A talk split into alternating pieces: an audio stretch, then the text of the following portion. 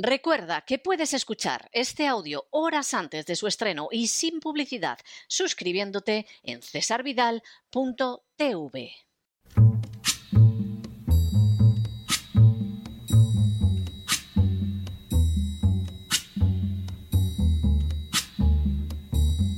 La voz con César Vidal, desde el exilio. When the night has come and the land is dark and the moon is the only light we'll see. No, I won't be afraid. Oh, I won't be afraid just as long as you stand, stand by me. Muy buenos días, muy buenas tardes, muy buenas noches y muy bienvenidos a esta nueva singladura de la voz. Soy César Vidal, hoy es el miércoles 30 de marzo de 2022 y me dirijo a los hispanoparlantes de ambos hemisferios, a los situados a uno y otro lado del Atlántico y como siempre lo hago desde el exilio. Corría el año 1714 cuando Felipe V de Borbón, rey de España, contrajo matrimonio con Isabel de Farnesio.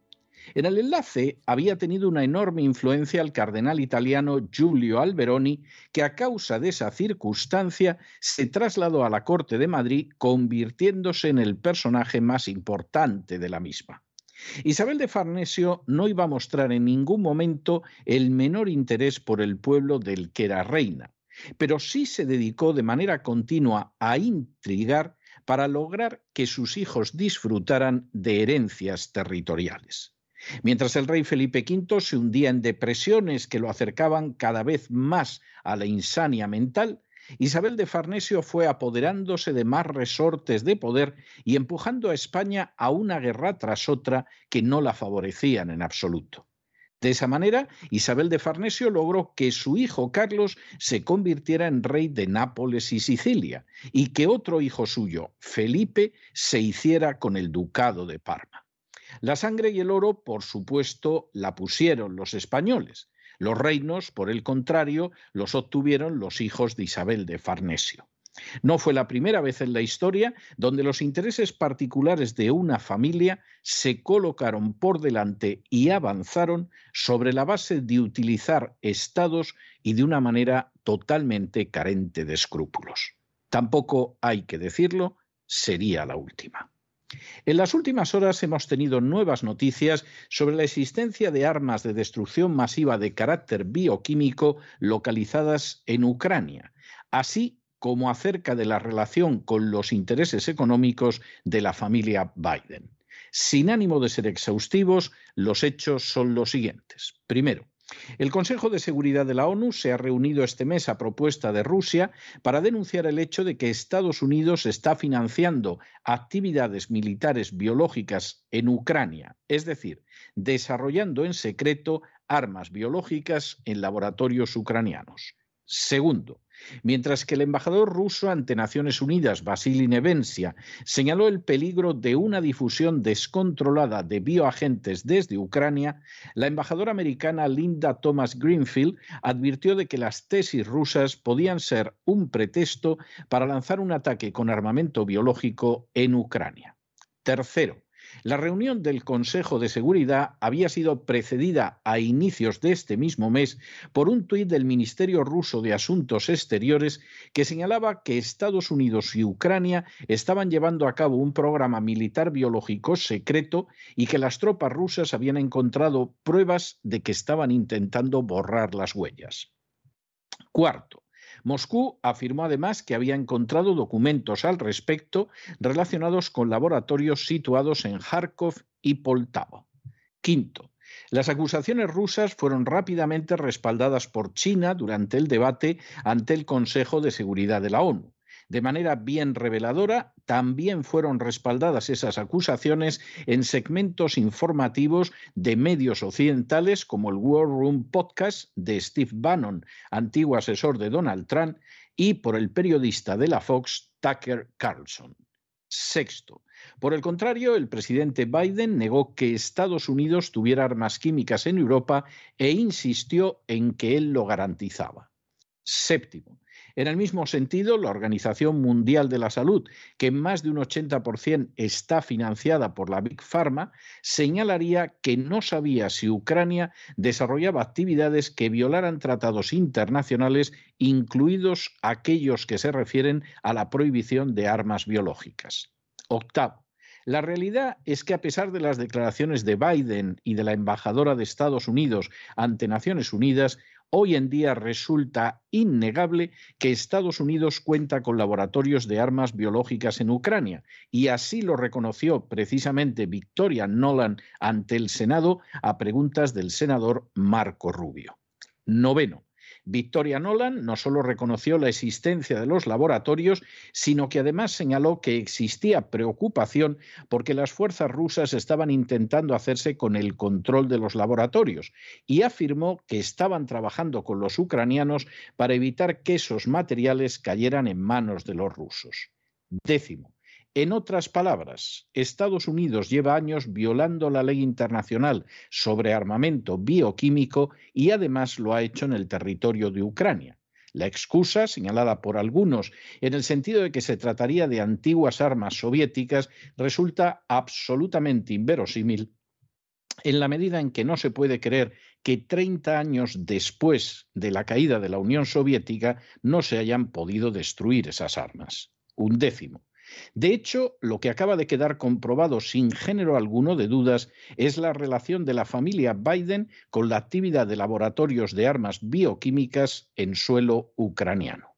Duodécimo que Hunter Biden, el hijo del presidente de Estados Unidos, financió laboratorios biológicos en Ucrania, aparece innegablemente reflejado en algunos de los correos electrónicos que aparecen en su ordenador y que reveló ya en octubre de 2020 el Post y posteriormente sería confirmado por el Daily Mail.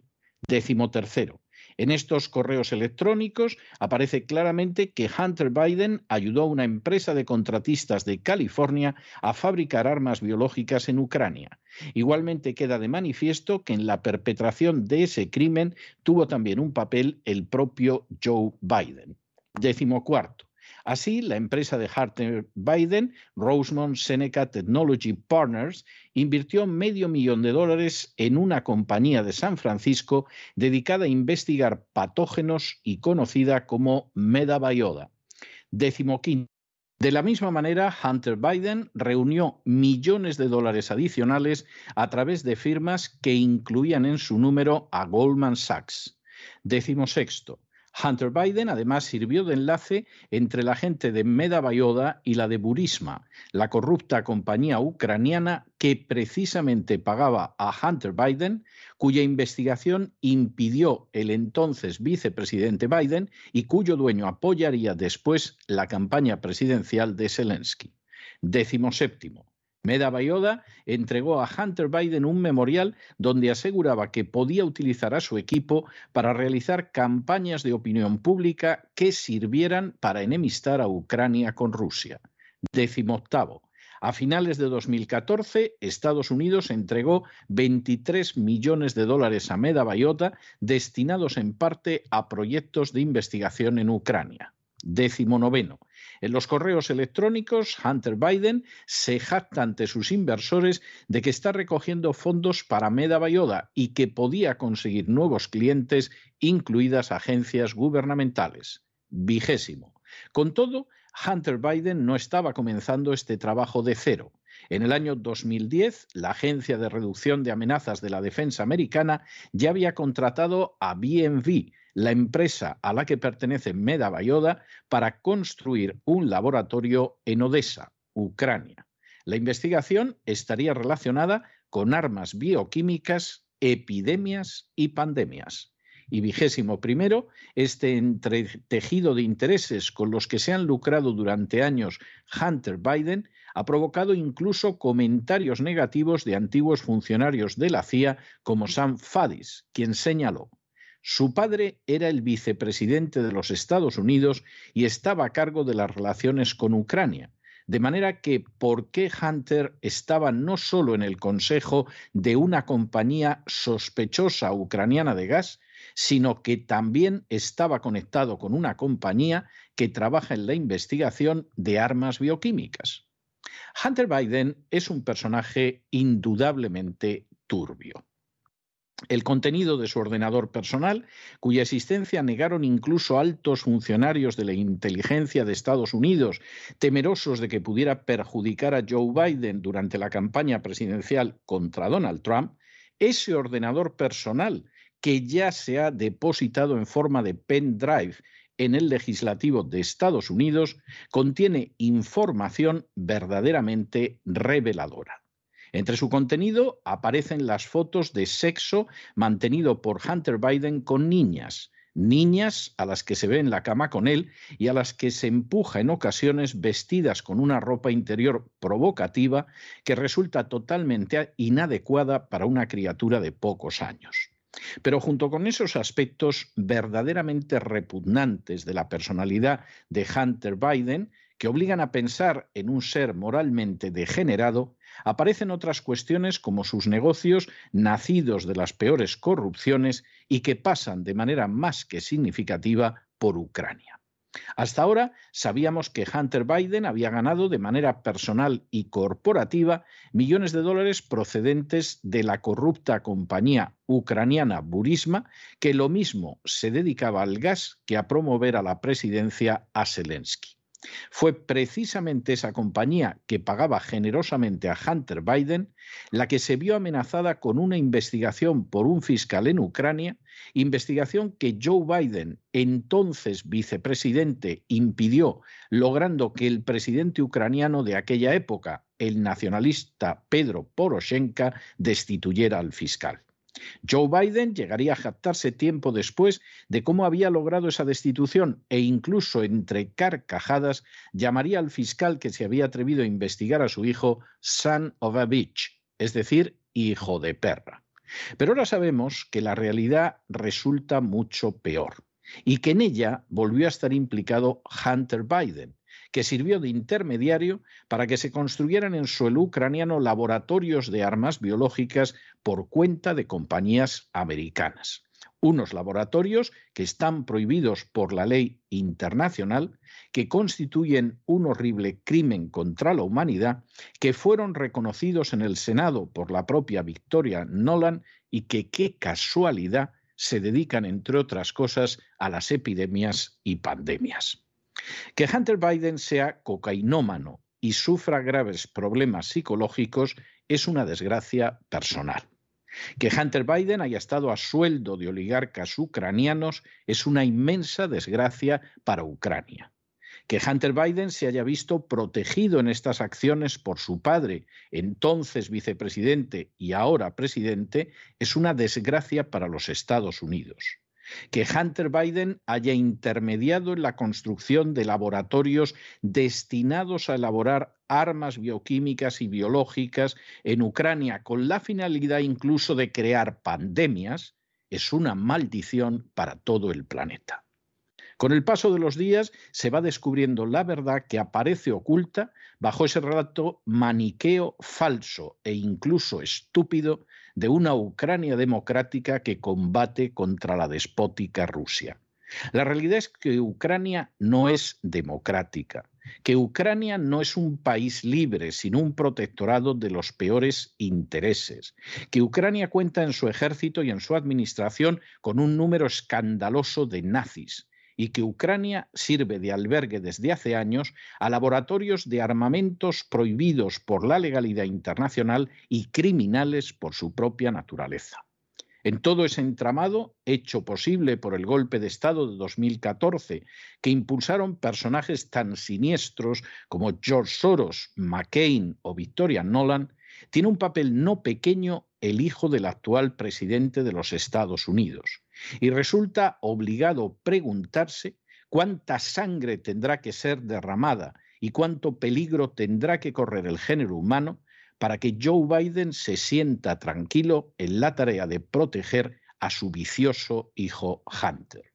Y es que la inmensa miseria moral de una Isabel de Farnesio, que arrastró a España a guerra sin razón para dar un trono a sus hijos, casi parece una futesa cuando se compara con la conducta abiertamente criminal y peligrosa para todo el género humano de un dúo formado por un joven degenerado y un anciano agresivo que ha quebrantado sistemáticamente la ley internacional y que no deja de dar graves señales de senilidad. Pero no se dejen llevar por el desánimo o la frustración.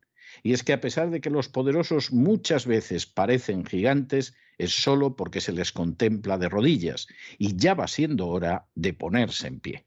Mientras tanto, en el tiempo que han necesitado ustedes para escuchar este editorial, la deuda pública española ha aumentado en cerca de 7 millones de euros y una buena parte va a pagar a las furcias mediáticas y a los políticos que colocan su propio futuro por delante de los intereses nacionales. Muy buenos días, muy buenas tardes, muy buenas noches. Les ha hablado César Vidal desde el exilio. Que Dios los bendiga.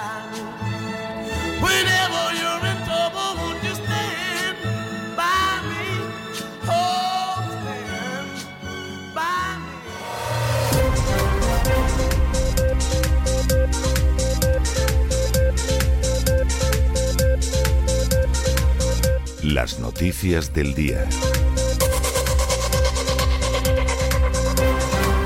Estamos de regreso y estamos de regreso precisamente para entrar en nuestro boletín informativo detrás de ese editorial que hemos dedicado a las andanzas de la familia Biden por Ucrania.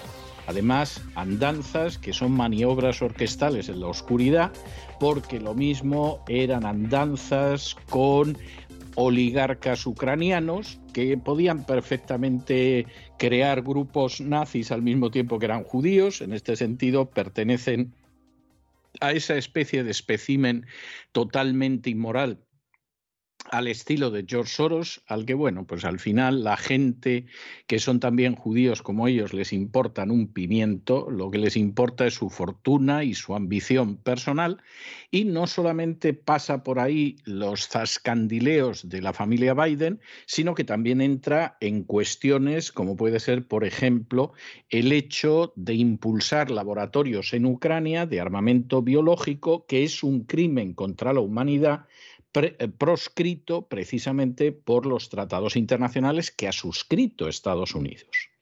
Y en medio de toda esta situación, que es una situación de enorme gravedad, pues bueno, la manera en que Hunter Biden ha hecho todo esto y ha ganado dinero y encontraba además hasta gente que se dedicaba a abrir esos laboratorios de armamento bioquímico en Ucrania. Por cierto, y también para esa cuestión de las pandemias y de las epidemias, que da pavor, saque cada cual las conclusiones que considere pertinentes, bueno, pues aparte de dedicarse a eso y a otro tipo de cosas, y eso hubiera dejado lo que es la responsabilidad en manos de Hunter Biden, bueno, un sujeto que se dedica a tener relaciones sexuales con niñas y, y que además es un consumidor habitual de cocaína, etcétera, tampoco va a esperar uno que tenga muchos principios morales. Esa es la realidad. Pero claro, lo grave del asunto es la implicación en todo esto del antiguo vicepresidente de los Estados Unidos, que ahora es presidente de los Estados Unidos. Presionando al presidente de Ucrania, que por supuesto agachó la cabeza, porque los nacionalistas ucranianos eran muy nacionalistas, pero luego defender los intereses del pueblo ucraniano ni por el forro robar al pueblo ucraniano, pero en cantidades increíbles, permitir que en el suelo ucraniano se levanten laboratorios de armamento bioquímico, por supuesto que sí. Pero lo que es defender los intereses del pueblo ucraniano, jamás. Y si tienen que exterminar a una parte del pueblo ucraniano que no se pliega a ello, como ha pasado en Donetsk y en Lugansk, pues se pasan ocho años asesinando de la manera más cobarde y vil a civiles en torno a 14, 15 mil, ¿eh? de los cuales, por cierto, la prensa occidental no nos contó nada, como suele ocultar también cómo en el ejército ucraniano hay unidades completamente nazis, o cómo Zelensky ha condecorado a nazis, y además no en un sentido simbólico, no, no, nazis, nazis, los ha designado para puestos importantes en la administración, pero por supuesto todo esto se mantiene en silencio porque claro, no vamos a descubrir la miseria y la inmundicia moral que lleva desarrollándose desde hace muchísimos años, demasiados años, en Ucrania. Y además, cuando resulta que uno de los personajes, de los correveidiles, de los protagonistas de toda esta inmundicia que pone en peligro no solo a los ucranianos, sino a todo el mundo, pues resulta que es el hijo del que entonces era vicepresidente y ahora es presidente de los Estados Unidos. Vamos a ver qué pasa en las próximas semanas y en los próximos meses, porque ya se ha entregado en el legislativo de Estados Unidos el pendrive donde aparece el ordenador personal de Hunter Biden. Por cierto, ordenador personal cuyo contenido en plena campaña presidencial negaron importantísimos, pero importantísimos funcionarios de la inteligencia americana. Y lo hicieron porque no querían en absoluto perjudicar a Biden en su enfrentamiento electoral con Donald Trump lo cual es de una enorme gravedad. Por supuesto, ahora ninguno de ellos ha dado explicaciones, ni ha rendido cuentas, ni cosa que se le parezca. Pero lo cierto es que esto lo ocultaron. Y sabían que existía el maletín. Y sabían que en ese laptop, en ese ordenador personal, aparecían las fotos de Hunter Biden, que es un degenerado vicioso, manteniendo relaciones sexuales con niñas y sabían lo de los negocios en Ucrania. No sabemos si además hay negocios en otro sitio que pudiera ser que también. Pero esta gente que se supone que se la paga para que cuide de nosotros y se ocupe de nuestra seguridad y realice tareas de inteligencia, todos se colocaron de perfil no fuera que Donald Trump volviera a ganar las elecciones. Y ahora aparece. Y lo que aparece es terrorífico. Es más, cuanto más va apareciendo, más terrorífico es. Y cuanto más va apareciendo, más falsa, más miserable e incluso más ridícula y estúpida resulta la versión que se da continuamente de manera propagandística sobre lo que está pasando en Ucrania. Eso ya solo se lo creen los que tienen algún interés en creérselo, porque no vamos a perder el puesto de diputado o no vamos a perder el puesto que tenemos en un medio de comunicación, que es una furcia mediática, a fin de cuentas, o porque realmente, pues en fin, a ver cómo reconocemos que nos hemos equivocado y nos lanzamos a la piscina en fin, hablando de las bondades de Zelensky de Ucrania, cuando eso desgraciadamente es un albañal, del que en primer lugar las víctimas son los propios ucranianos. Y claro, lógicamente sus vecinos que no están dispuestos a que les organicen ningún tipo de ataque ni que los amenacen, simplemente porque eso lo mantiene una serie de oligarcas ucranianos al servicio de oligarcas de otros países, fundamentalmente americanos y británicos. Insistimos sobre esto, seguiremos contando cosas, porque es que de verdad que esto apenas acaba de empezar y cuanto más se alarga el conflicto, más cosas van saliendo. Y va saliendo la verdad, obviamente.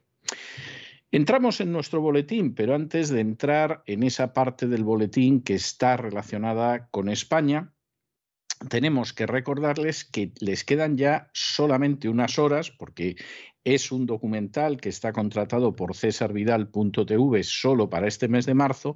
Les quedan solo unas horas para ver Señores de las Redes, ese magnífico documental de Alejo Moreno, documental extraordinario donde se muestra el trabajo de esos pescadores españoles que llevan faenando siglos en los caladeros de Terranova.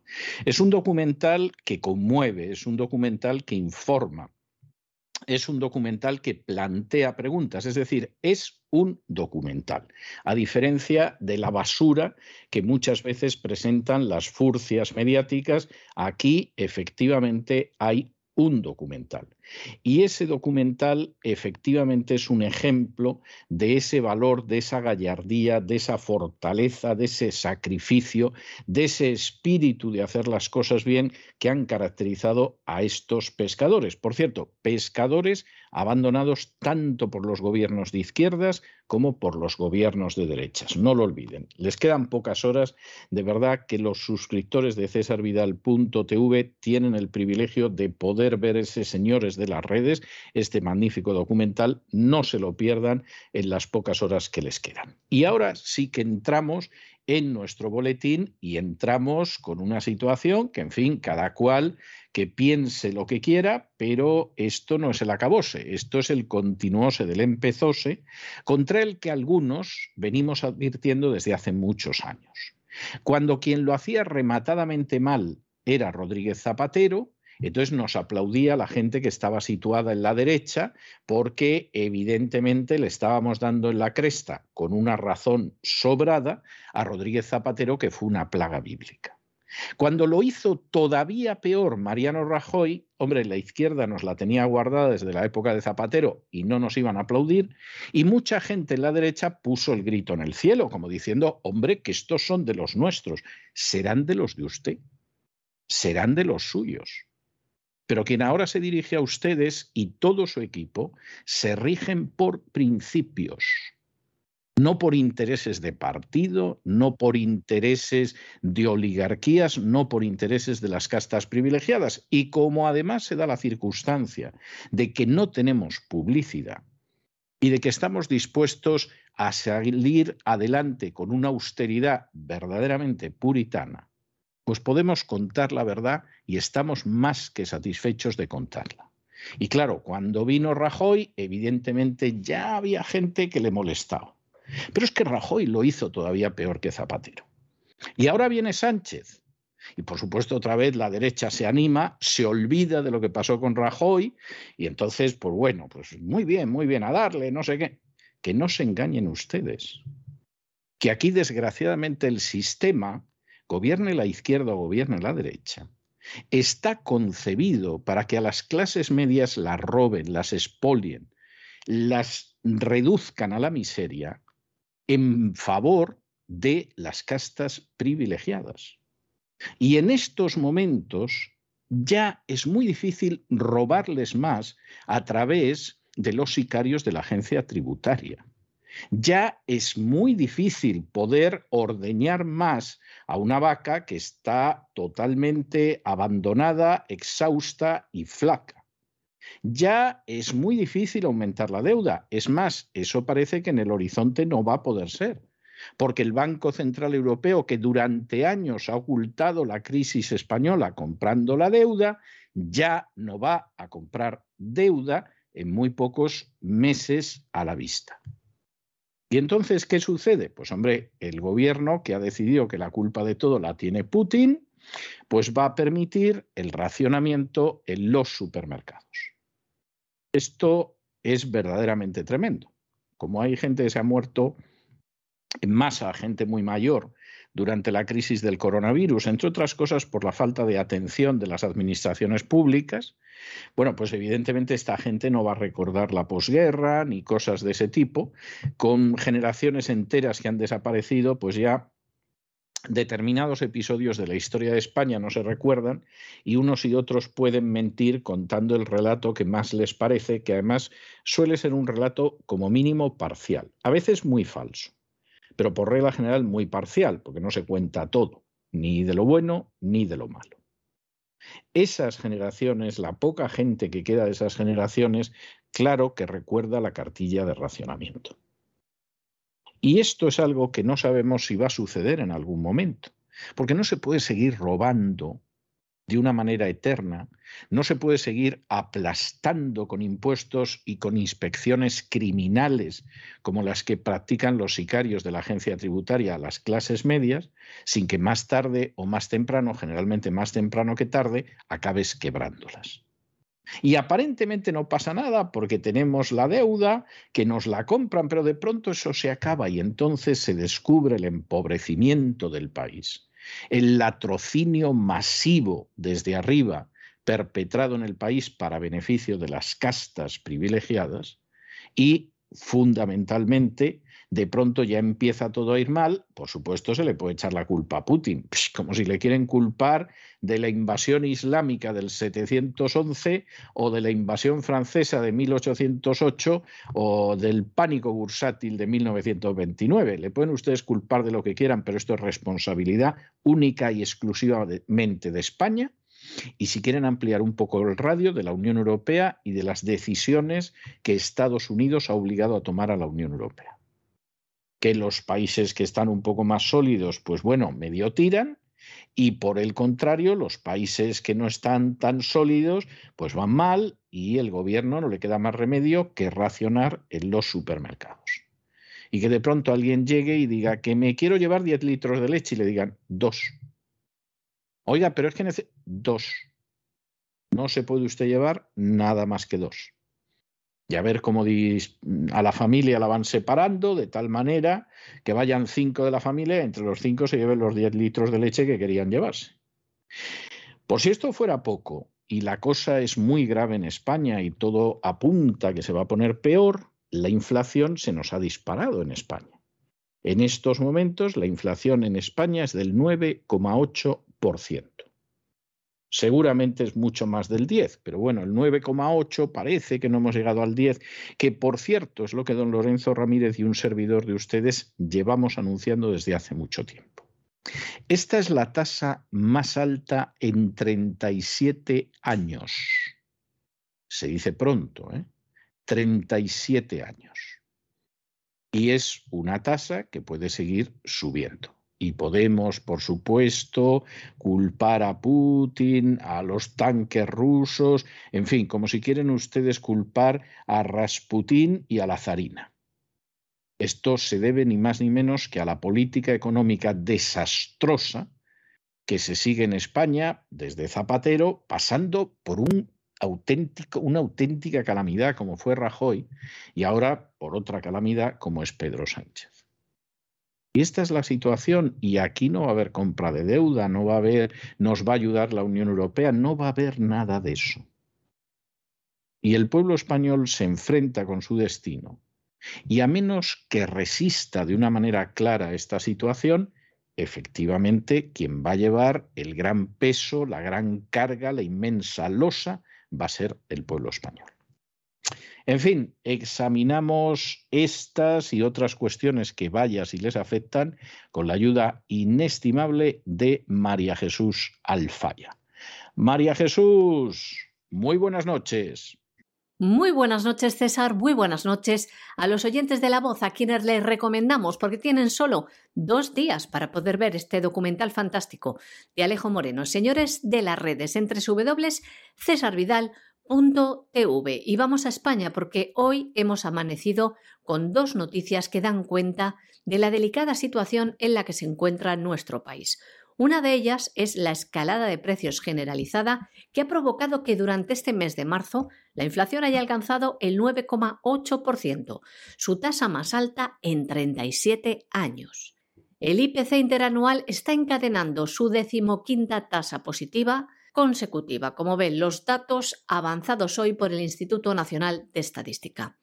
Y a partir de hoy vamos a vivir en nuestro país una situación que recuerda a tiempos de posguerra o a la situación que viven actualmente dictaduras de la izquierda latinoamericanas.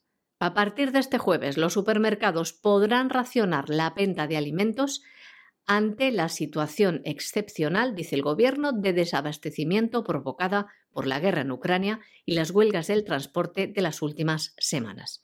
Hasta ahora los supermercados no estaban legalmente autorizados a hacerlo. No podían racionar los productos. Lo recogía el artículo 9 de la Ley del Comercio Minorista que establece lo siguiente. No se permitirá a los minoristas limitar la cantidad de productos adquiridos por cada comprador ni establecer tarifas más altas o suprimir reducciones o incentivos por compras que excedan un determinado volumen. En el caso de que un establecimiento que esté abierto al público no tuviera suficiente producto existente para cubrir la demanda, la rapidez con que se atendería la solicitud dependería de su prioridad. Sin embargo, el actual Plan Nacional puesto en marcha por el Gobierno Social Comunista de Pedro Sánchez para, dice, combatir las repercusiones económicas provocadas por la crisis de Ucrania y las huelgas del transporte, van a modificar esta ley. Y este plan, con la ayuda del Gobierno, permitirá cosas como esta, según fuentes gubernamentales. La medida no tendrá carácter general, no será absoluta y deberá responder a razones objetivas y justificadas. Así, la limitación de la venta de determinados productos debe basarse en las existencias reales de cada comerciante y tener por objeto garantizar el derecho de todos los consumidores a obtener el producto de forma razonable y equitativa. Dicen también el Gobierno que el público en general es la causa de esta medida, por no decir el culpable. El objetivo del razonamiento, también les leemos, es el siguiente.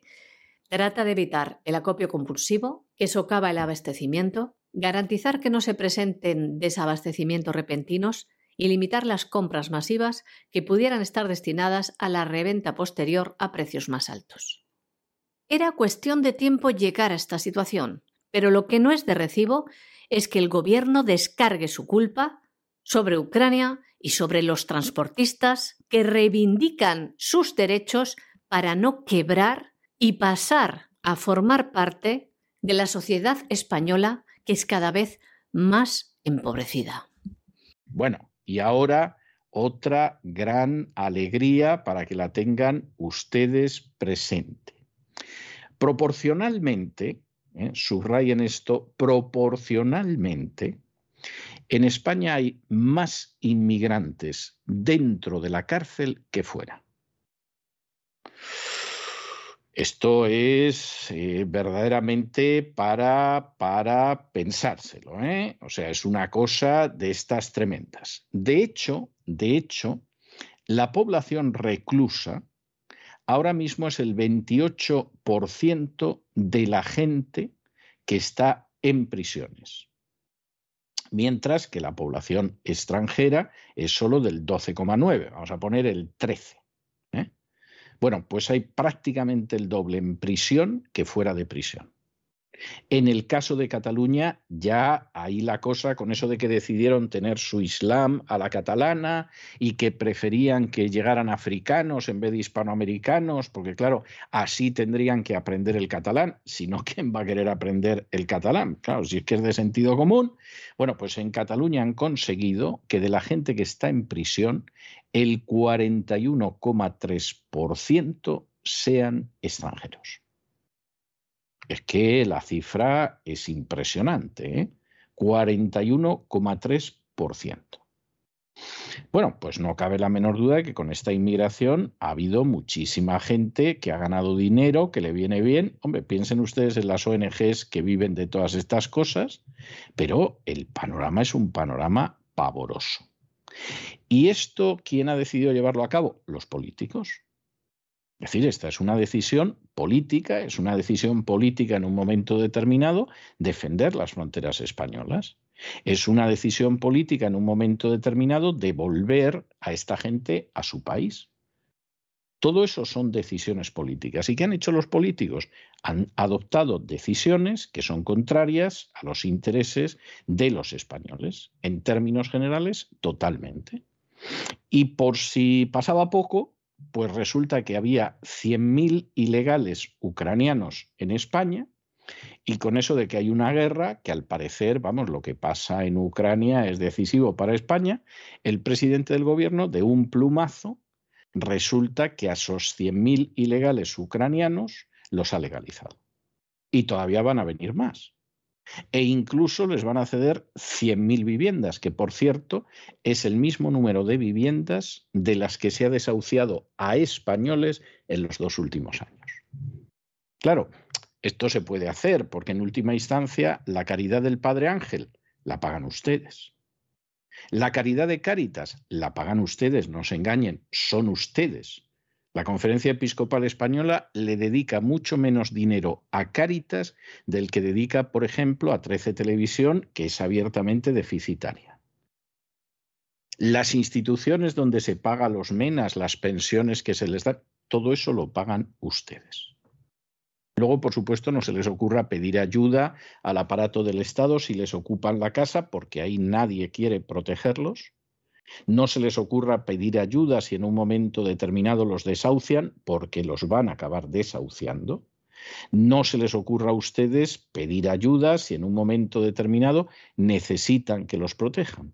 Ustedes están solo para que los roben a manos llenas los sicarios de la agencia tributaria, que para eso este año les van a dar 100 millones de euros adicionales en bonus, para que saquen de debajo de las piedras el dinero que no deben los españoles, pero que necesitan las castas privilegiadas, y ustedes están para eso y para votar cada cuatro años.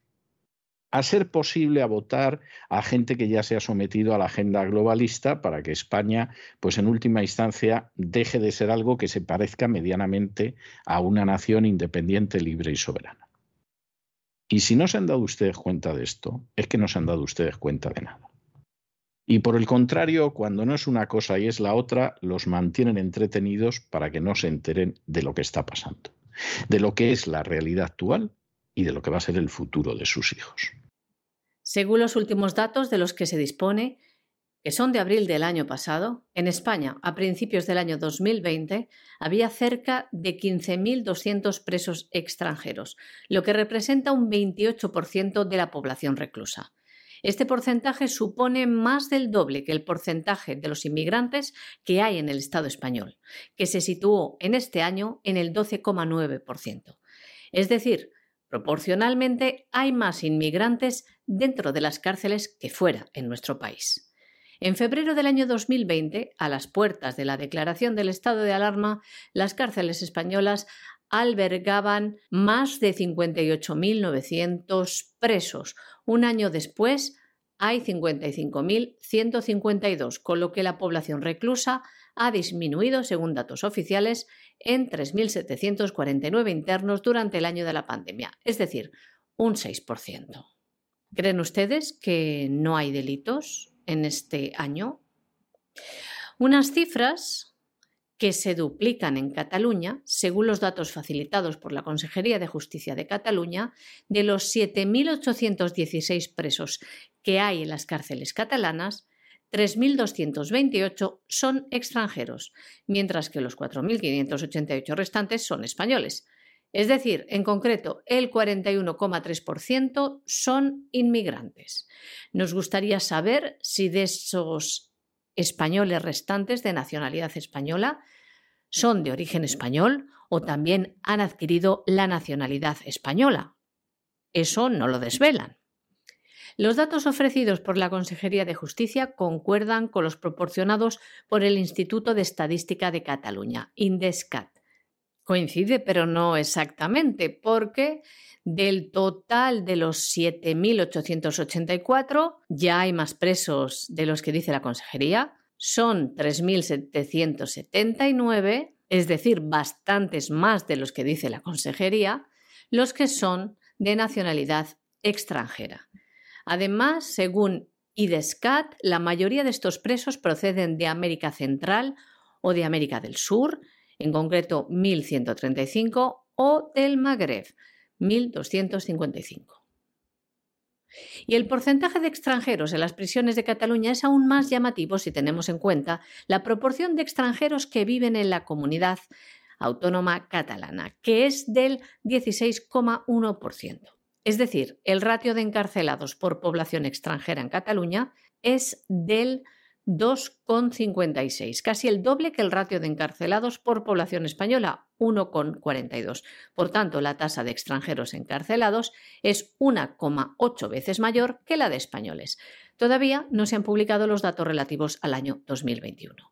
Y el líder de Vox en Cataluña, que fue quien preguntó al gobierno sobre el tema, al gobierno catalán, aprovechó su comparecencia para denunciar la creciente inseguridad en las calles que tienen que afrontar los catalanes y así detallaba algunos de los delitos que se han cometido en la comunidad en los últimos diez días. Y lo decía del siguiente modo, les leemos. Dos jóvenes magrebíes fueron detenidos en la Plaza de Cataluña por poner en peligro la integridad física del resto de pasajeros. Un hombre perdió un brazo en un ataque con katanas en un local ocupado de Hospitalet. Un tiroteo en Santa Coloma de Gramanet en el que hubo un muerto y añade que es el tercer asesinato en medio de la calle en el área metropolitana de Barcelona en los últimos meses. Más casos que relataba. En Pineda de Mar, pelea y disparos. Un grupo de 13 menas agredieron a dos vigilantes de seguridad en la estación de Mataró. Dos magrebíes, uno con arma de fuego, acosaron y amenazaron a una niña en el metro de Barcelona. Y así podría seguir toda mi comparecencia. Es lo que decía el líder de Vox, el señor Garriga, en Cataluña. Y ya que estamos hablando de inmigración ilegal y de regularizaciones masivas y de cómo esto forma parte esencial de la agenda globalista, nos vamos a Iberoamérica, Hispanoamérica y nos encontramos con lo mismo. En Colombia, cerca de dos millones de inmigrantes venezolanos van a recibir el estatus legal temporal que les va a permitir tener los mismos derechos que a los colombianos durante los próximos 10 años. Esto para los ilegales colombianos es fantástico o sea, han de estar encantados de la vida, llegas a un país, en el caso de los venezolanos, huyendo sobre todo de la miseria, porque a estas alturas ya gente que huya por razones políticas es un poco difícil de creer que la haya, que, que llevamos décadas con el régimen ese. Es decir, aquí hay gente que fundamentalmente huye de la miseria y es respetable, pero esta gente no son refugiados, no son asilados, no son exiliados. Esta gente que busca llenarse el estómago, lo cual es bastante lógico. A esta gente se le podría conceder un estatus que de alguna manera pues, les permitiera mm, tener una cierta atención sin que por eso disfrutaran de los mismos derechos de los ciudadanos, porque eso es intolerable, no, no es una muestra de insolidaridad, es puro sentido común. Pero como los derechos ya son los mismos, y al final a los políticos quien vote les importa muy poco siempre que voten por ellos. Pues evidentemente este tipo de medidas se acaban dando. Porque al cabo de muy poquito tiempo efectivamente se convierten en ciudadanos y siendo ciudadanos se supone que te lo van a agradecer. Alguno dirá, bueno, ya, pero es que tú, re, mm, en fin, reasignas la situación en la que están ahora estos inmigrantes venezolanos y votarán a la derecha porque vienen huyendo de un gobierno de, de izquierdas o no, o no. Es decir, es posible que haya gente que diga, antes de que venga la plaga que hay en Venezuela, yo en Colombia voto lo que sea. ¿Eh? Hay gente que seguramente estará por ahí. Pero hay otra gente que seguramente, dado su grado de destitución económica, no se van a poner a pensar en la izquierda o en la derecha, sino que se van a pensar quién me da más. Y claro que al final el destino de un país no lo decidan los ciudadanos de ese país, sino gente que acaba de llegar hace cuatro días Da lo mismo que sea de Venezuela, de África, de Marruecos, de Ucrania o de otro sitio, pues evidentemente es algo muy discutible, muy discutible. Y que muestra cómo al final, siguiendo uno de los dogmas de la agenda globalista, que es la inmigración masiva, pues evidentemente se acaba destruyendo la identidad de las naciones y estas naciones son más fáciles que se convierta, es mucho más fácil que se conviertan en naciones simplemente sometidas a la agenda globalista y por lo tanto aspirantes seguras a perder su independencia, a perder su soberanía y a perder su libertad. El estatuto somos todos, es lo que decía el director de Migración Colombia, Juan Francisco Espinosa, a la voz de América. Lo que seguía diciendo era esto. El estatuto somos todos y todos hemos tenido que ver con este proceso que nos ha permitido atender a cerca de dos millones de ciudadanos venezolanos.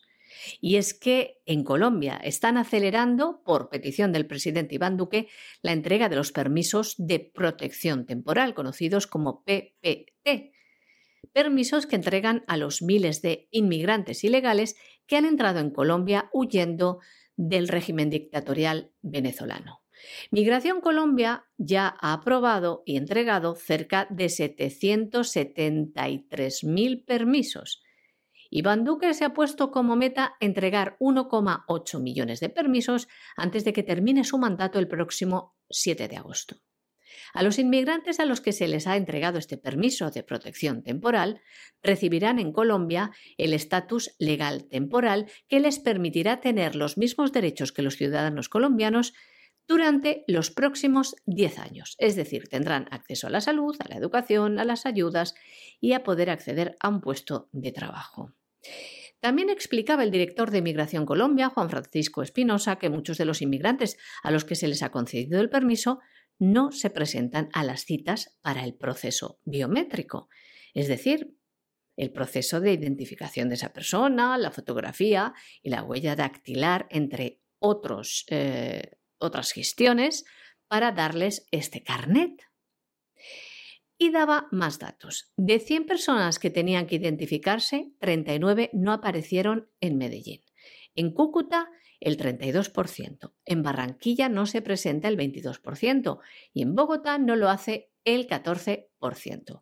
Al director de Inmigración Colombia le parece preocupante porque dice que el hecho de que esa persona no se presente le quita la oportunidad a otra. Pero lo que le debería resultar preocupante a Juan Francisco Espinosa, o curioso, es el porqué de un porcentaje tan elevado. ¿Por qué no se presentan? ¿Será tal vez porque no quieren ser identificados? ¿O porque si se cotejan sus datos pueden aparecer en algún registro policial? No sabemos, pero sí que nos resulta bastante curioso que alguien que huye de un país llega a otro que le va a dar durante 10 años los mismos derechos que a los ciudadanos del país que le acoge, pues es curioso que no se presente para recoger este carnet que le va a cambiar la vida. Pero hay a quien también le surgen más interrogantes en otro sentido, como es el caso de a Ronald Rodríguez, que es profesor de la Universidad del Rosario que dice que las cifras que da el gobierno le generan interrogantes y se expresaba así. La dinámica de la inasistencia me genera dudas, porque Migración Colombia dice que hay una alta inasistencia a las citas del biométrico, no obstante, ya hay 1.426.000 personas que se han realizado el biométrico.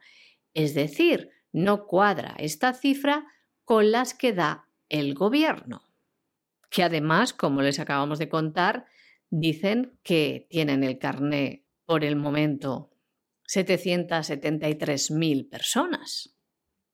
Bueno, y claro, como en última instancia, si es que fíjense ustedes que, esto es de sentido común, como en última instancia los países andan absolutamente ahogados, porque entre la corrupción y la deuda es que no hay manera de salir adelante. Y por supuesto, no se reduce el gasto público en la inmensa mayoría de los casos, porque ese gasto público finalmente va a favorecer a las castas privilegiadas. Hombre, Hispanoamérica no es por casualidad Hispanoamérica, o si ustedes prefieren, Iberoamérica. O sea, en última instancia son unas hijas directas de la cultura hispánica y lógicamente lo que pasa en España pues no es difícil verlo reflejado en Hispanoamérica. Algunos decían hace años es que España va a acabar en un proceso de argentinización. Y era para decir, no, no, Argentina lleva siglos viviendo en un proceso de hispanización. Y claro, si las cosas van bien, no se nota mucho lo que se parecen determinadas naciones.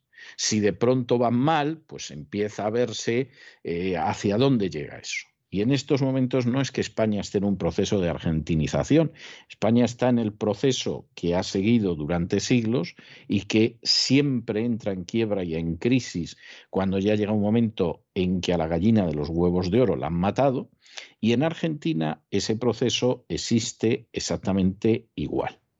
Y como se da la circunstancia de que la economía argentina no se puede decir que esté funcionando bien y el gasto no se está recortando y la corrupción sigue presente, pues evidentemente el país se encuentra una vez más al borde de la quiebra. Es más, tiene una deuda con el Fondo Monetario Internacional en la que recibió un respiro hace pocas semanas, pero hay una opinión casi generalizada de que ese respiro pues va a ser eso, un respiro, pero nada más. Y esa Argentina que en un momento determinado, porque tiene una situación de deuda externa salvaje, pues aprueba el matrimonio homosexual para que lo dejen respirar, y luego viene a gobernar la derecha y no hace nada bien, y como siguen con la deuda salvaje, pues tienen que admitir el aborto porque es la condición para que te dejen respirar un poco, en estos momentos ya no le queda ni aborto, ni le queda matrimonio homosexual, ni otras lindezas de la agenda globalista. Es más, hay hasta gobiernos estatales en Argentina que ya están en plantar droga, tal y como le gusta al señor Soros. Y en medio de esa situación dices, bueno, ¿y cómo sacamos el dinero? Pues se suben impuestos. Bueno, sí, se pueden subir, pero aquí dan de sí lo que dan de sí, o sea, aquí no hay nada. Pues a buscar el dinero que tenga la gente, por ejemplo, fuera. ¿eh? Vamos a buscar el dinero que hay fuera, un argentino que se ha llevado a los Estados Unidos una cierta cantidad, a Panamá, a República Dominicana, y a por ellos, porque de esa manera, oye, pues si a uno le robamos un poquito más, al otro le robamos otro poquito, etcétera, etcétera, bueno, pues a lo mejor al final conseguimos salir adelante con la deuda que tenemos con el Fondo Monetario Internacional. Esto cualquiera de ellos que lo piense medianamente se dará cuenta de que es imposible. Pero algo hay que intentar, hay que pegarle una patada al balón para que el balón salga adelante. ¿Y entonces cómo lo hacemos? Pues premiamos a delatores. Es decir, usted en un momento determinado sabe que un primo suyo que se fue a vivir a Panamá se llevó 100 mil dólares. Se había pasado trabajando como un burro toda la vida en Argentina había tenido que soportar unas situaciones económicas verdaderamente angustiosas, pero por esas cosas de la vida, el hombre después de 40, 50 años de trabajo había conseguido ahorrar 50, 100 mil dólares. Y entonces, en una Argentina donde ya te hacen secuestros express en la calle, otra vez, y te secuestran y te dicen, y sabemos que tienes este dinero y más vale que lo entregues porque si no te matamos aquí, cosas de ese tipo, pues resulta que el gobierno, en fin, el equivalente a los sicarios de la agencia tributaria, dicen, pues hombre, esto es muy fácil, crear delatores, que tiene una larga tradición dentro de la historia hispano-católica. Creamos delatores y efectivamente, si el delator nos apunta a alguien a quien podemos todavía expoliar más, le damos el 30% de lo que consigamos sacarle. Entonces, llega uno y dice, mire, que yo tengo un cuñado, y mientras tanto va pensando que además siempre me ha caído muy mal, che. Y caía fatal, fatal. Y entonces, mire, yo tengo un cuñado que sé que tiene 100 mil dólares guardados en Panamá.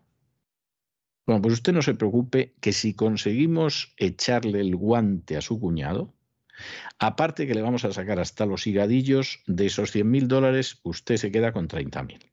Bueno, bueno, cuánto lo agradezco. Yo esto lo hago por la Argentina, pero en fin, lo agradezco, lo agradezco. Y entonces ya conseguimos crear otra vez esa figura repugnante que llegó desde España, que es la figura del delator, que funcionaba sobre todo eh, para favorecer las acciones represivas, expoliatorias, criminales de la Inquisición. Es algo tremendo. Pero, en fin, al final determinadas huellas culturales dan de sí lo que dan de sí y no se puede negar. Fondo Nacional para la Cancelación de la Deuda con el Fondo Monetario Internacional. Así se llama el proyecto de los senadores del Frente de Todos, que además es apoyado por el gobierno argentino. ¿Y cómo creen ustedes que van a llenar este fondo? Pues estrujando los bolsillos de los ciudadanos. El último aporte especial de emergencia, así le llaman, que quieren hacer, saldrá supuestamente de aquellos que tengan bienes en el extranjero sin declarar. Planean cobrar el 20% si pagan la multa o declaran durante los seis primeros meses o un 35% de los activos no declarados si lo hacen con posterioridad. Tendrán que pagarlo en dólares y el impago puede conllevar penas de prisión. Además, van mucho más allá. Premian al delator, quien colabore con la FIP, la Administración Federal de Ingresos Públicos, y le ayude a encontrar bienes no declarados, será premiado por la información aportada con hasta el 30% de lo que obtenga del contribuyente. Bueno, y nos vamos a internacional, pero antes de entrar en las noticias de internacional, tenemos que recomendarles de nuevo esos dos magníficos, extraordinarios, incomparables documentales de Oliver Stone que tienen ustedes en cesarvidal.tv, por supuesto solo para suscriptores, sin los cuales es muy difícil entender el origen del actual conflicto de Ucrania y por qué la guerra sigue. Son dos grandes documentales de este extraordinario director, ganador del Oscar, que se titulan Revealing Ukraine, es decir, revelando Ucrania, y Ukraine on Fire, Ucrania en llamas.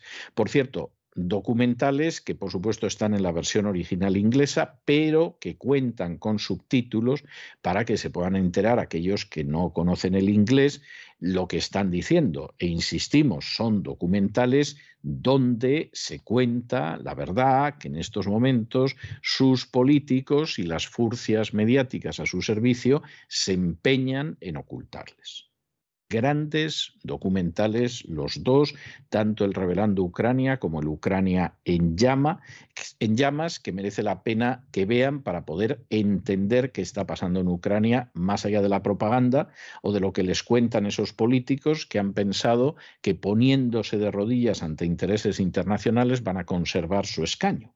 Y claro, pues cuando esos son los bueyes con los que se hará, ¿para qué queremos más? En fin, no se los pierdan estos documentales y entramos en este último segmento de nuestro boletín informativo dedicado a internacional. La primera noticia es una noticia verdaderamente impresionante. A lo mejor no les cuenta nada la televisión, la radio o la prensa de su país, pero es una noticia, desde luego, para abrir cualquier noticiario. Nosotros no hemos abierto con ella porque ya saben que mantenemos un orden, España, Hispanoamérica, internacional, pero si el orden no fuera ese, hubiéramos tenido que abrir con esta noticia porque es enormemente importante. Bueno, ¿y cuál es esa noticia?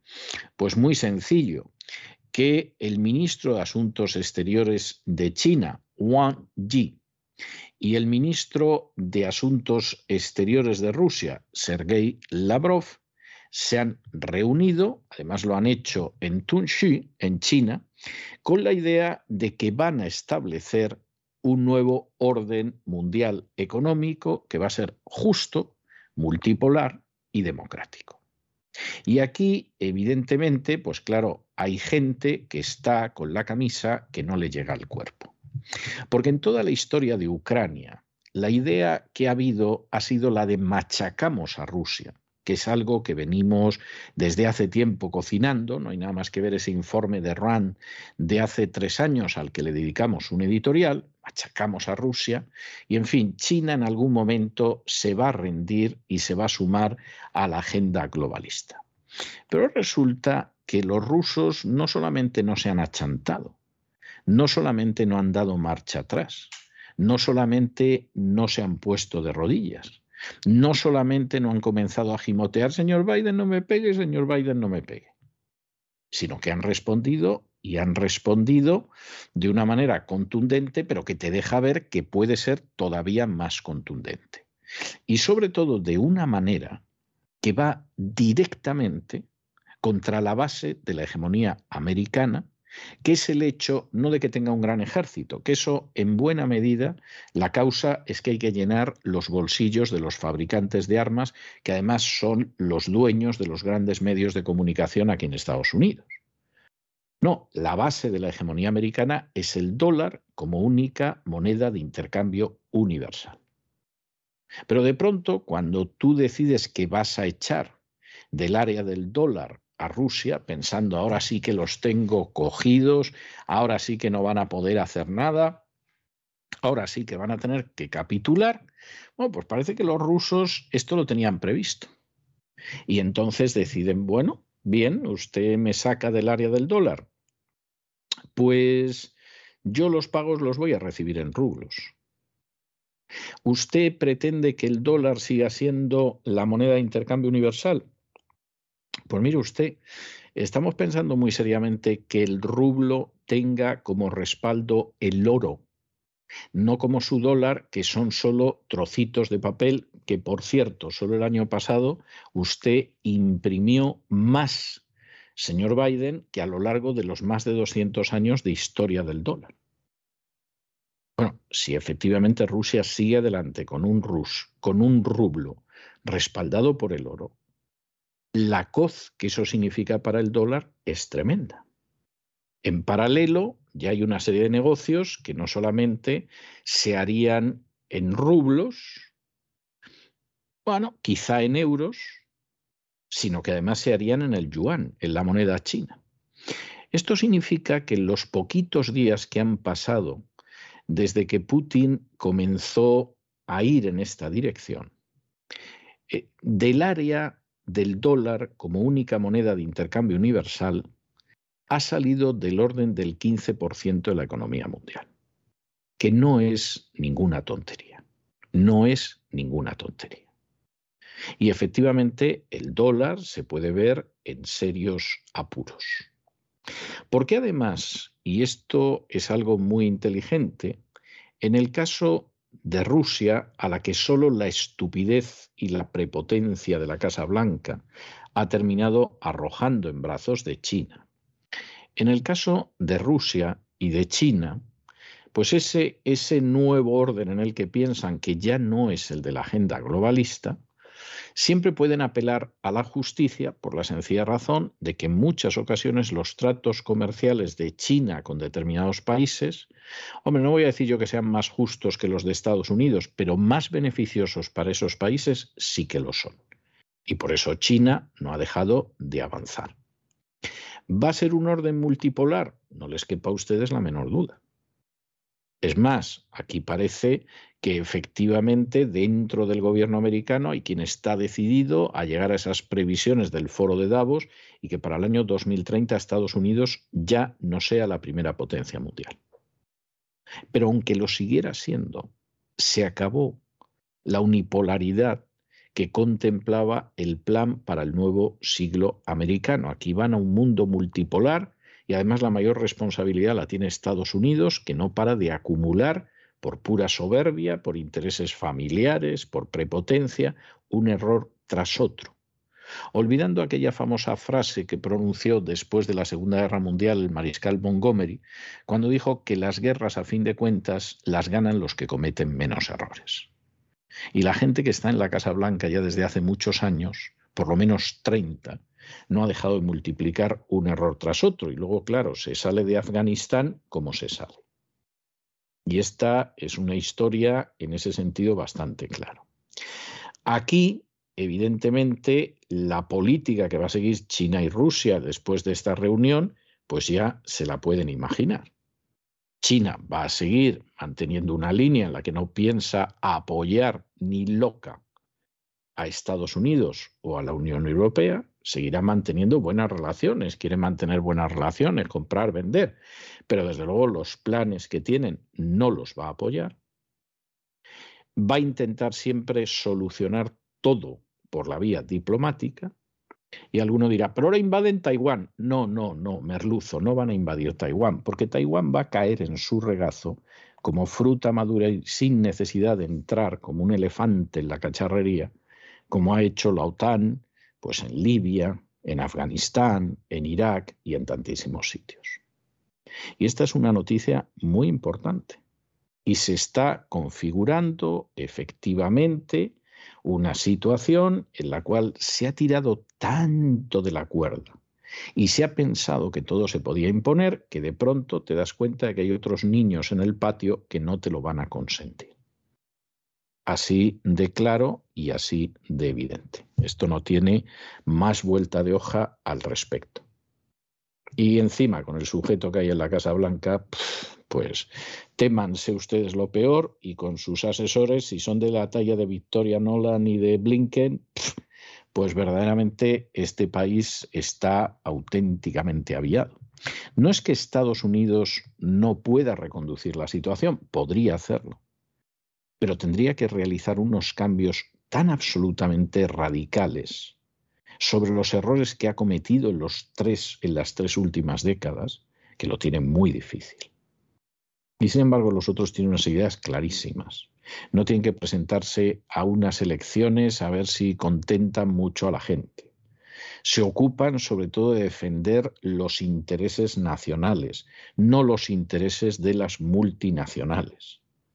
Y claro, esto hace que el panorama, desde luego, va a ser interesante. Pero hay alguno que ha decidido respaldar a los nazis ucranianos diciendo que no son nazis y yéndose a Letonia o, o, a Bruselas o cosas por el estilo, y gracias a gente como esa, en España lo van a pasar muy mal. Y lamentablemente no va a ser solo en España. Y seguimos recomendándoles dos documentales imprescindibles, Rebel in Ukraine y Ukraine on Fire. Lo pueden encontrar los suscriptores de www.cesarvidal.tv, documentales de Oliver Stone. Y vamos con la información internacional. Por primera vez desde que comenzó el conflicto armado en Ucrania, el ministro de Relaciones Exteriores de Rusia, Sergei Lavrov, se ha reunido hoy con su homólogo chino, Wang Yi el lugar escogido, el distrito chino de Tungxi. Ambos países se han fijado un objetivo, establecer un nuevo orden mundial justo, multipolar y democrático, según ha señalado Lavrov al llegar a China. Una prueba más del sentido común que une a ambos países es que desde Pekín se han opuesto a las sanciones unilaterales establecidas contra Rusia. Consideran que además de ser ilegales, interrumpen el comercio mundial y no resolverán el conflicto. Los funcionarios del gobierno chino insisten en que solamente el diálogo y la diplomacia pueden conducir a la paz. Bueno, y como ustedes saben, hay conversaciones entre Ucrania y entre Rusia para ver si acaba la guerra, eh, cosa que sería muy fácil en el momento en el que la OTAN dejara de vender armas, más bien de entregar con la idea ya nos las cobraremos, armas a Ucrania, esto se acabaría porque evidentemente la NATO no tiene la menor intención de proteger a Ucrania. Sí le da más armas para continuar una guerra que no puede ganar donde las unidades rusas ya están capturando a criminales nazis, de los que se sabe que han cometido crímenes de guerra, como disparar en las piernas a presos, como torturar a mujeres, en fin, cosas de este tipo que hacen los nazis ucranianos. Y evidentemente la situación es una situación que se alarga simplemente porque al señor Biden se le ha antojado alargarla a fin de que todo ese gas que vendía Rusia ahora se lo venda a Estados Unidos, a la Unión Europea, aunque sea a un coste un 40% más caro. Y en medio de esta situación, pues bueno, Ucrania sabe que esta guerra la ha perdido, salvo que aquí de pronto se inventen algo y entonces entre la NATO a lo bestia en la historia, y lo que está intentando es ver cómo modula el futuro. Y en este sentido, pues está aceptando no estar en la OTAN durante una serie de años, pero al mismo tiempo que no está en la OTAN, pues que la dejen entrar en la Unión Europea como si en la Unión Europea estuvieran dispuestos a dejar entrar a Ucrania. O sea, Zelensky es muy tonto o es muy crédulo o es muy malo y muy embustero. Pero vamos, si está pensando que con los problemones que tiene la Unión Europea se van a cargar un peso muerto como Ucrania, bueno, verdaderamente, verdaderamente no se ha enterado todavía ni de lo que es la Unión Europea, ni de lo que es la OTAN, ni nada. Sí se ha enterado cómo llevarse el dinero de su país, porque antes de ser presidente ya aparecían los papeles de Panamá, pero de las otras cosas no sabe. Y claro, por supuesto, pues está diciendo que eso de que Crimea, Donetsk y Lugansk se queden como territorio ruso, que no lo van a aceptar. Bueno, Claro que lo vais a aceptar. Claro que lo vais a aceptar.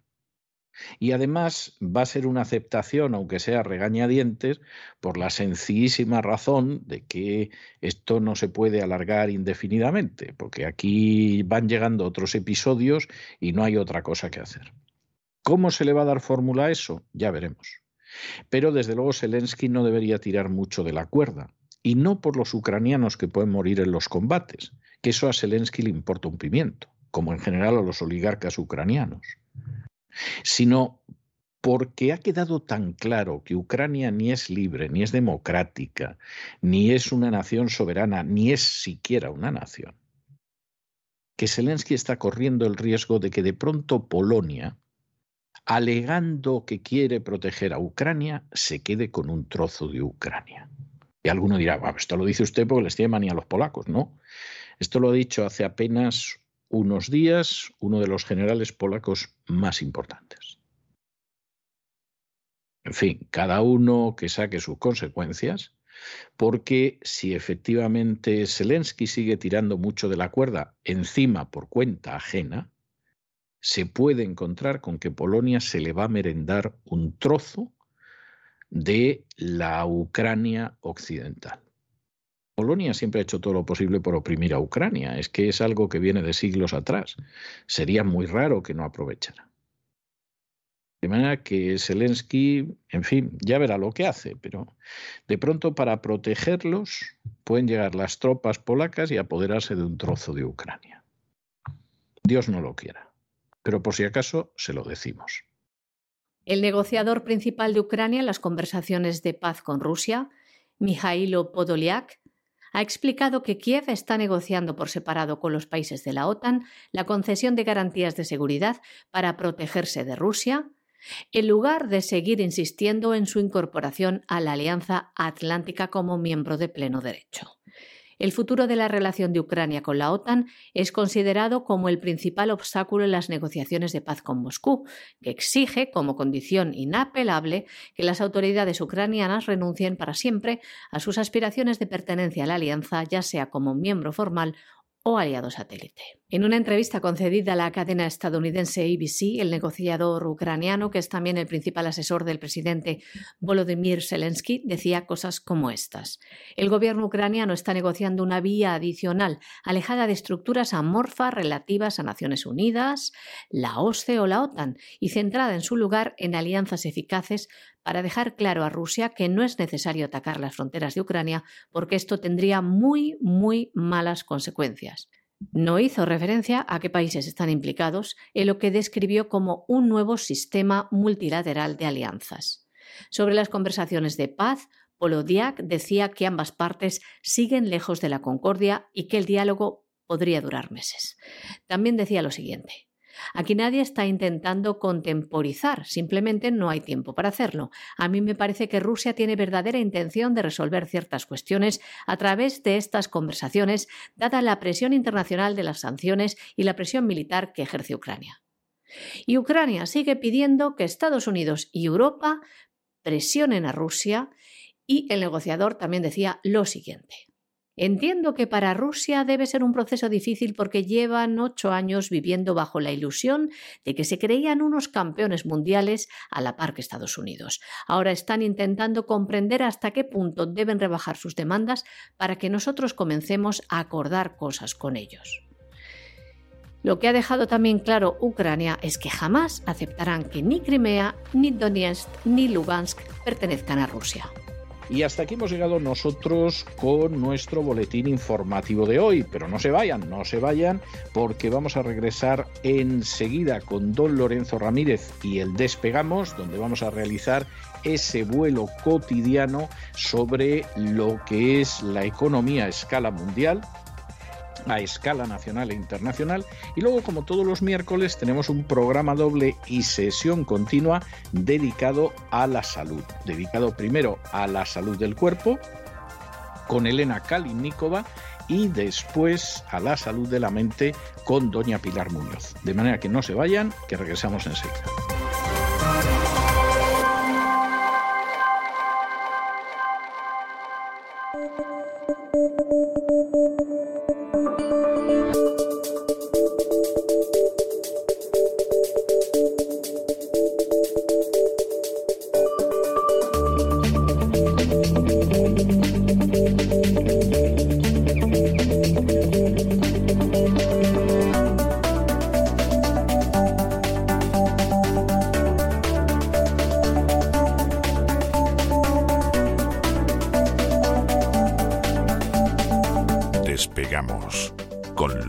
Ramírez.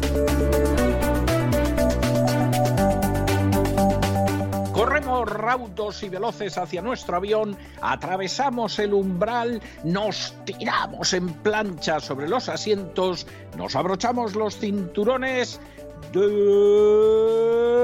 despegamos y nos vamos elevando por los aires hasta alcanzar nuestra altura y nuestra velocidad de crucero. A mi lado, don... Don Lorenzo, ¿qué hace usted escribiendo 10, 10, 10, 10 ahí en esa página? Que es que parece usted el del resplandor, o sea, pero, pero ¿a, qué viene, ¿a qué viene esta fijación con el número 10? Muy buenas noches. Muy buenas noches, don César. Voy con el triciclo por el pasillo, ¿verdad? Red Room, buscando el Red Room, ¿eh? recuerda. Gran película, ¿eh? Gran libro y gran película. Yo creo que es uno de los pocos casos en el que la película sí. es mejor que el libro. Yo no estoy eh, seguro de que sea ¿no? mejor, pero la película es muy buena. Hicieron una serie de televisión que duraba cuatro horas que a mí todavía me gustó más. ¿eh? Pero, pero, pero reconozco que, es, que soy yo es que gran película. Sí. Enamorado ahí del papel que hace Nicholson allí con su máquina de escribir. A veces me he sentido identificado con ese personaje, ¿verdad?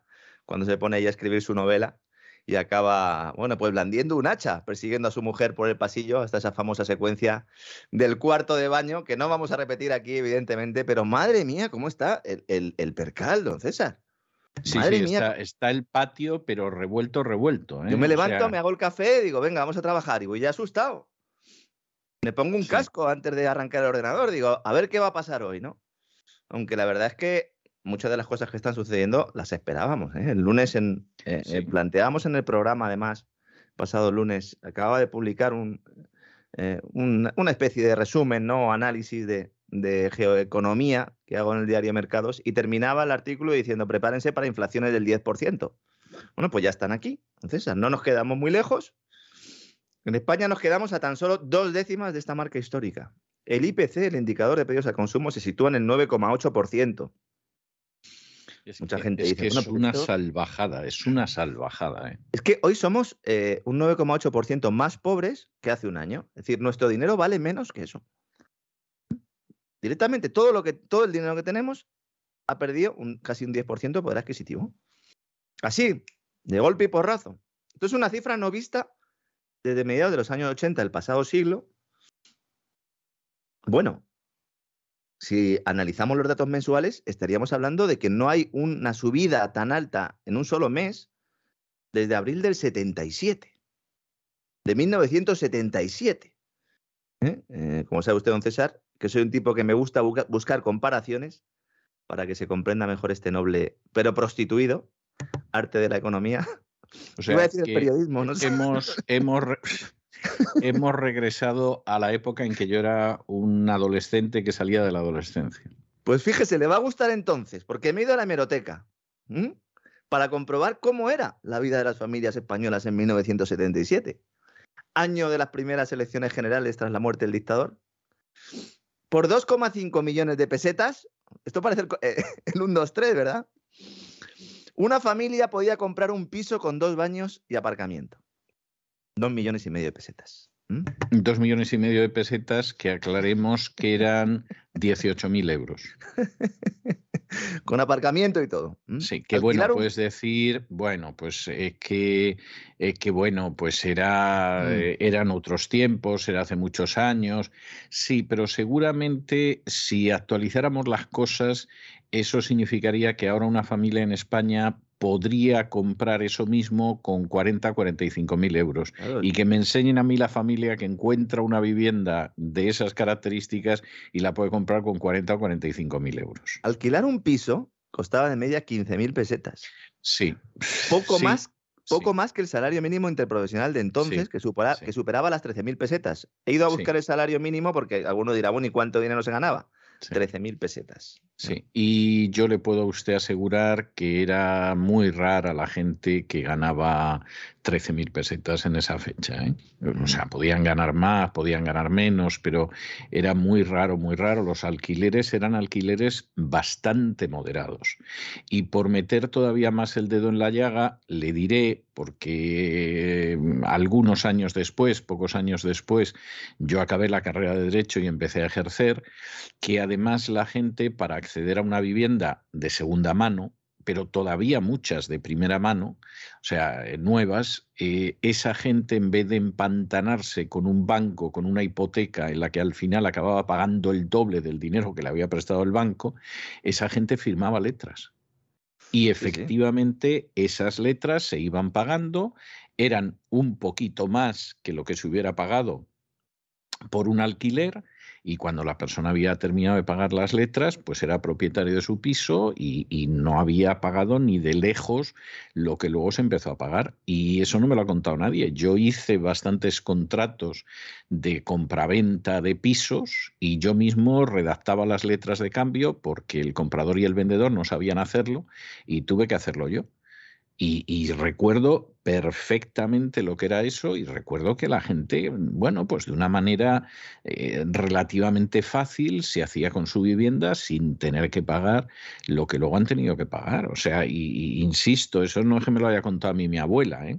O sea, eso lo viví yo todavía, todavía en los años 80 a partir de los años 80 la cosa empezó a complicarse, pero bien. O sea, Con tipo de interés del 8, del 10%. Exactamente. Eh, fue llegar el Partido Socialista Obrero Español al poder y a los obreros y a los españoles les vino como una pedrada en un ojo, salvo que consiguieran enchufarse la administración. Eso fue además un poco después, porque en el 77 el número uno de aquella época, el hit musical era Libertad sin ira, en De Harcha.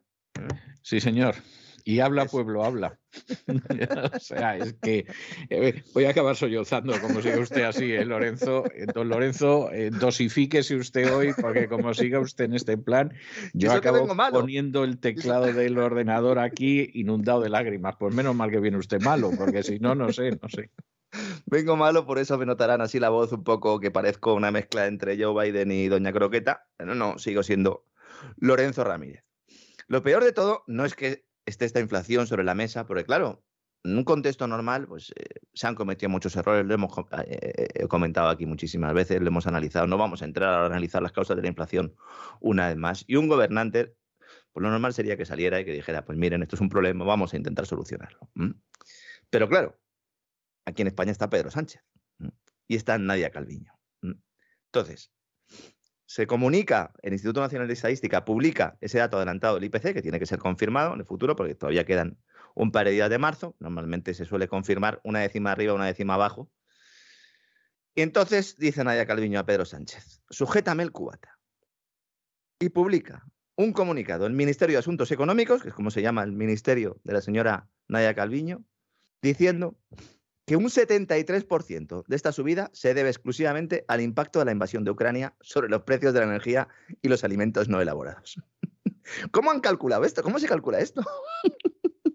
¿Por qué no es un 74%? El, daño que nos está haciendo Putin es que es increíble. ¿eh? Es que además, y además se calcula. Dice, no, no, ojo. Un 73% de esta subida. Que digo yo que habrán cogido y habrán dicho, a ver, subida de precios de energía, subida de alimentos no elaborados, ah, pues esto más o menos es un 70% del, culpable de la subida y entonces pues se lo atribuimos directamente a la invasión de Ucrania con un par. Es decir, esto antes, este tipo de actividad de propaganda, la gente no lo sabe porque claro, no saben un poco cómo funcionan las tripas del, del periodismo. Esto normalmente se hacía de una manera distinta. Se llamaba por teléfono a los periodistas o a, los directores o a los responsables de economía de cada uno de los principales diarios y se le decía, oye, mira, que tengas en cuenta que, mira, buena parte de esta subida se debe a esta partida y a esta otra, y como ves, tiene una implicación directa con la guerra de Ucrania, etcétera, etcétera. Y luego ya el periodista, pues eh, en función de lo servil que fuera, pues lo orientaba de una manera o de otra. Ahora no, ahora sale un comunicado, como en los tiempos de la dictadura, a los cinco minutos, estableciendo algo que es una barbaridad de cualquier punto, y que antes se tapaban y tenías que poner fuentes del Ministerio de Economía para decir que esa era un poco la visión oficial, pero ahora no, ahora directamente es el Ministerio de Asuntos Económicos, lo hace oficialmente, ¿no? Es espectacular lo que está sucediendo en nuestro país, César. Es espectacular. Mientras tanto, la gente no lo sabe, el Ministerio de Inclusión y Seguridad Social y Migraciones, el del señor Escribá, el de la reforma fake de pensiones, ha aprobado que le entreguen 1.200 millones de euros de presupuesto para eh, se supone que financiar la atención de refugiados de Ucrania. Yo no sé si les van a poner sale con piscina, no sé si directamente, pues no sé, eh, a lo mejor directamente les entregan un, cheque todos los días, un maletín. He hablado con gente que trabaja con el señor Escribá y están alucinando de la cantidad de dinero que está entrando ahí y que no hay acciones en favor de ningún tipo de inmigrantes preparadas para afrontar este presupuesto. Que si uno dijera, bueno, es que, mire, tenemos estas necesidades, consideramos que va a venir tanta gente o que vamos a traer, les vamos a dar este tipo de servicios y necesitamos tanto. No, no, de momento se entrega la pasta y luego ya veremos lo que hacemos. Exactamente. Usted denos el dinero que ya encontraremos nosotros los bolsillos a donde tienen que ir a parar. Es que, es, eh, vamos a ver, usted sabe que yo sustento la tesis de que los presupuestos en España son eh, la caja donde va a parar el dinero que los sicarios de la agencia tributaria les expolian a los españoles y entonces uh -huh. de esa caja lo sacan pues los empresarios, los sindicatos, los partidos, uh -huh. la Iglesia Católica, es decir, todas las castas privilegiadas que hay en España. Esa es la auténtica realidad. Entonces, la única cuestión es que lleguen a los presupuestos. Una vez que ese dinero ya está en el cajón de los presupuestos, ya nos ocuparemos nosotros de sacarlo por unas razones o por otras.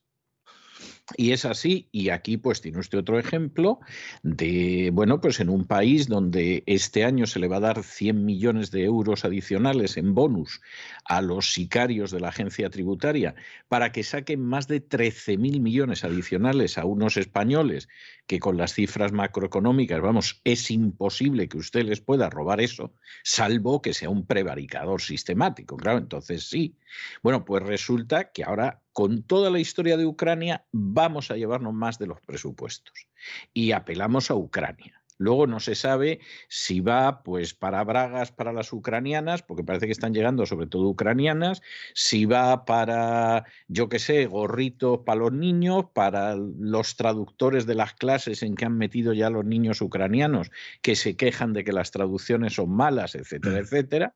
O sea, en estas estamos. Hay algunos niños ucranianos que lo que están, eh, que están llegando a algunos colegios de Europa y están diciendo que el nivel en sus países es muy, de matemáticas es muy inferior al que tenían en Ucrania, que eso ya es lo último. Eh, pues es que eso es posible porque una de las cosas que conservó Ucrania era el sistema educativo previo que era el soviético, que, que ni siquiera era el soviético, era el ruso que venía de inicios del siglo XX, finales del XIX y era uno de los mejores de Europa.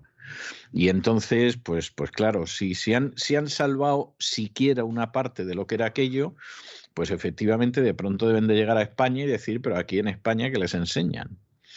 O es que el traductor no nos traduce bien, que todo puede ser. Bueno, como esos que tra traductores, ¿no? Que trabajan en los grandes medios de comunicación españoles y que subtitulan lo que les da la gana eh, cuando eh, aparecen eh, hablando ucranianos o rusos, sí. ¿no? especialmente cuando son los del Donbass. Sí, y los del Donbass te dice que agradecen a los rusos que los hayan liberado después de ocho años que los están machacando con bombardeos los ucranianos y entonces te traducen en alguna cadena de radio que qué malos son los rusos que nos bombardean todos los días, ¿no? Sí, sí, sí. Y cuando les pillan, dicen, no, bueno, es que claro, no podíamos poner ese corte justo, hemos puesto otro sí, a voleo sí. y luego ya... Claro hemos claro. puesto debajo lo que nos haga la gana. Eh, Exacto, sí, ¿no? sí, Pero luego los desinformadores somos nosotros. luego los desinformadores somos los que venimos aquí todos los días con el BOE leído. Porque esto que estoy diciendo yo aparece en el BOE. Y alguno dirá, ¿cómo en el BOE? Porque Hombre, claro. lo han metido dentro del Real Decreto Ley por el que se adoptan medidas urgentes en el marco del Plan Nacional de Respuesta a las consecuencias económicas y sociales de la guerra de Ucrania. Fíjese que son tan torpes que aun queriendo evitarlo, en el título de ese Real Decreto Ley han admitido la culpa. Porque las consecuencias económicas y sociales de la guerra de Ucrania son las consecuencias económicas y sociales a las sanciones impuestas a Rusia por la guerra de Ucrania. Esas son las consecuencias fundamentales. Porque el problema no es que nosotros ahora mismo no podamos comprar cereales ucranianos. El problema no es ese. El problema es que le hemos dicho a Rusia, primero le hemos bloqueado las reservas y cuando Rusia ha dicho que se pagan rublos, ahora vamos a hablar un poquito de eso, porque hay mucha tela. A Nadia Calviño, en la nota de prensa, en el comunicado este, en el que dice que el 73% del alza se debe al impacto de, la, de los precios, se debe al impacto de la invasión de Ucrania, gran cálculo, se le ha olvidado comentar que hay una empresa, se llama B Digital, de la cual hemos hablado aquí en alguna ocasión, que es donde trabaja su marido, el marido de Nadia Calviño, Dijimos que iba a optar a gestionar fondos europeos, ayuda a las empresas básicamente a... Como él sabe perfectamente cómo hay que preparar el modelito para que luego Calviño te lo acepte, bueno, pues él vende sus labores de consultoría. Esto ya se conocía, nosotros informamos aquí de ello en cualquier país civilizado. Eh, en cuanto se hubiera publicado esta información, eh, habría, eh, bueno, es que Calviño habría dimitido, aquí no. Pero es que es peor aún la cosa. Resulta que la empresa donde trabaja el marido, que gestiona fondos europeos, debe a la administración casi un millón de euros. Seguro que, eso no impide que siga cobrando de la administración. Es ¿eh? que la ley establece que tú no puedes eh, gestionar ningún tipo de dinero público si tienes deudas con la administración. Lo ha llevado el grupo parlamentario del Partido Popular en la Asamblea de Madrid a la Fiscalía Anticorrupción para que investigue la concesión de fondos europeos y de préstamos ICO a esta empresa. Que los investiguen todos porque sí van a encontrar muchas cositas. A lo mejor los del PP no quieren que investiguen todos. No sea que Moreno Bonilla se haya pasado con las mascarillas. ¿Mm? Nuestro amigo, el presidente de la Junta de Andalucía. Bueno, ¿cuál es la consecuencia de una inflación al 10%? Pérdida de poder adquisitivo, evidentemente, porque los salarios no van a subir tanto. ¿Mm? Ni tanto ni tan calo. El interés de los depósitos bancarios está por los suelos, lo cual evidentemente el dinero que está en los depósitos también sufre y además Hacienda sigue aprovechando esta inflación para sacar tajada vía recaudación fiscal, especialmente en el IVA y también con el IRPF, ¿no? Como hemos comentado también en alguna ocasión, al no incorporar el efecto de esa inflación en los tramos del IRPF, de tal manera que una persona sigue teniendo el mismo poder adquisitivo, pero paga más impuestos. Todo ello mientras ofrece migajas al sector privado español, disfrazando de plan de choque, lo que no es nada más que una vuelta de tuerca más a ese intervencionismo económico maquillado con propaganda. Yo ya no sé cómo definirlo, don César. La verdad es que es muy complicado, ¿no? El Banco de España, señoras y señores, ya está avisando de que las pensiones no podrán actualizarse con el IPC. Por mucho que el ministro de Seguridad Social. Cosa, cosa que no debería pillarle de sorpresa a nadie, ¿no? A ver si se actualizan una vez. A ver si se actualizan el 1 de enero, porque yo solo quiero ver. Los bancos se preparan para elevar las provisiones para cubrirse ante el incremento de los impagos crediticios, esos que hace un mes no eran un peligro, pero ahora ya sí lo son. Porque claro, como ha habido una guerra en Ucrania, señores. Están sacándolo todo, don César, todo de los armarios. Como, como las personas o las familias ¿no? que tienen ahí un trastero y empiezan a sacar cosas y al final acaban poniendo un mercadillo en el portal de su casa. Pues esto igual, exactamente igual. El descenso del consumo de los hogares es ya notable, ya lo saben los técnicos del Ministerio de Economía, aunque están callados como ramonetas. Hay que recordar que todas las previsiones de crecimiento se basan en sobreponderar el consumo. Se dice, no, no, esto va a ir estupendamente, va a haber consumo. Mm, no se dice de qué sustancias, pero consumo de bienes y servicios lo van a hacer los hogares y si no lo hacen los hogares, pues entonces tiro de gasto público. Esa ha sido la estrategia, básicamente. Ya el año pasado no se cumplieron las previsiones de, crecimiento de consumo, este menos. Pero es que lo está diciendo ya el Banco de España. Cuando el Banco de España enciende las luces ya de la discoteca, es porque la fiesta se ha acabado ya hace mucho. ¿Mm? Cuidado que algunos gestores de inversión están intentando captar víctimas antes de que la música deje de sonar o antes de que se abran las puertas de la discoteca. Cuidado con las llamadas del banco en estos momentos esas llamaditas, ¿no? De, pues mire, don Manolo, si es que tiene usted aquí 30.000 euros, que es que si es que no le rentan nada, además con la inflación. Con la está usted perdiendo poder adquisitivo. Pero mire, tengo un fondo, un fondo de inversión extraordinario, emergente high yield Juan Pelotilla, que esto es que se va a quedar se va a quedar usted pasmado. Sí, sí, sí. Hay gente que está denunciando en los últimos días en las redes sociales que familiares hace uno o dos años fueron eh, al banco porque tenían depósitos y evidentemente como no los tipos de interés están por los suelos por la intervención de la banca central, por esa intervención en la economía, pues los bancos le ofrecían fondos de renta fija y se los vendían diciéndole, mire, si es que esto es fijo. Lo único que son fijos aquí son las comisiones que se lleva el que se lo está colocando y la entidad financiera, que también se lleva las suyas. Eso es lo único que es fijo. Esas personas hoy están perdiendo más de un 10% de lo que metieron. Renta fija. Ya está bien, ¿eh? Ya está bien. fija. Hoy lo explicaba muy bien todo lo que está ocurriendo aquí el analista español Hugo Ferrer eh, en sus redes sociales, en un post eh, que recomiendo, en el que apuntaba pues la importancia de lo que ya comentábamos hace unos días de esa inversión de la curva de tipos de la deuda de Estados Unidos, tomando como referencia el bono del Tesoro a dos años y el de 10, ¿no? que esa es un poco el, el benchmarking aquí, dice Ferrer. Dice, escucharéis durante los próximos meses a muchos negacionistas de la importancia de la inversión de la curva de tipos, es decir, a muchos negacionistas de que viene una recesión. ¿no?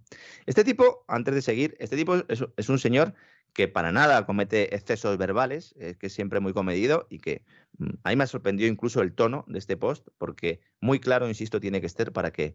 Y, muchas cosas tiene que saber también Hugo, que, que trabaja ¿no? Con, en el ámbito financiero y sabe lo que se está haciendo, ¿no?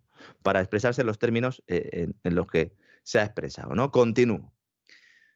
Escucharéis durante los próximos meses a muchos negacionistas, ¿eh? especialmente si la bolsa sigue subiendo un tiempo, y esa negación de la recesión es la confirmación de que debes hacerle caso. ¿eh? No escuchéis a estos negacionistas de la curva, porque pueden ser listos, pero sus incentivos no permiten opiniones limpias. ¿Por qué? Básicamente porque se dedican a meter dinero ajeno en acciones, en renta variable, o son gestores que no pueden reducir riesgo, por lo que necesitan que la gente crea que no hay problemas y que no hay recesión a la vista para meter su dinero en productos de riesgo sin que lo sepan. Esto es una estafa, básicamente, un fraude. Sí, básicamente sí. Es una manera de decirlo bastante ajustada a la realidad, efectivamente. Institucionalizado, sí. eso sí, Mm, lamentablemente es lo que sucede en la gran mayoría de los casos cuando uno contrata un producto en un banco, pero también en determinadas boutiques eh, de inversión que se han puesto tan de moda en los últimos tiempos y que intentan negar la realidad, porque evidentemente eh, la realidad para ellos es un problema, no solo porque vayan a, perder eh, negocio en el futuro, sino porque lo pueden perder en el presente, evidentemente. Lo único cierto es que la curva de tipos se ha invertido en todas y cada una de las recesiones de los últimos 50 años. Con más o menos adelanto, pero en todas. Hugo Ferrer yo creo que peca de optimista cuando él habla, dice probablemente serán los próximos cuatro o cinco trimestres como máximo, ahí se cubre un poco, pero la bolsa normalmente hará techo antes de eso. Nos están anunciando ya los que están metidos ya en, en harina, los que trabajan en esto, ¿eh? que el fin de la fiesta está muy cerca. Y concluye su post, acepta lo que viene acepta lo que viene. La verdad es que esta es la opinión real de analistas independientes, al menos los que he consultado yo, además de a, de Ferrer, y los que se pueden leer en prensa financiera internacional si uno sabe buscar, aunque es verdad que pocos quedan ya. Luego tenemos a otros que directamente eh, lanzan locuras, el apocalipsis zombie viene pasado mañana, se ha acabado el dólar y a Biden se lo van a cargar en cualquier cumbre de la OTAN. A esos hay que procurar hacerles poco caso. No digo que ninguno, porque a lo mejor al final del día, pues uno pues, le apetece abrirse una cerveza, ¿no? Y decir, bueno, a ver qué dice este hoy, ¿no? Pero más allá de eso, no. Cuidado, cuidado, porque en estos contextos hay muchos que quieren vender elixires en el desierto, hay muchos vendedores de crece pelo, y YouTube es una mina para ellos. Eso sí, luego, cuando venga lo que tiene que venir, como dice el señor Ferrer, pues muchos nos dirán que no se podía saber, que la recesión es culpa de una pandemia, de Rusia, de China, del cambio climático o de la llegada de los extraterrestres de Alfa Centauri. Pero lo cierto es que el mercado lo está descontando ahora, 30 de marzo de 2022. Recesión a la vista, Estados Unidos y todos detrás. Tenemos la burbuja del todo, de la que hablamos hace unos meses, ¿recuerda usted, don César? Eh, que era una expresión que se utilizaba en sí, algunos medios sí, norteamericanos. Sí, sí, sí, Decía, estamos en la burbuja del todo, everything's bubble, ¿no? Bueno, pues la burbuja del todo da lugar a la crisis del todo. Entonces tenemos una crisis de deuda, en ciernes en cuanto se suban tipos de interés. Una crisis inflacionaria, evidentemente, inflación en el 10%.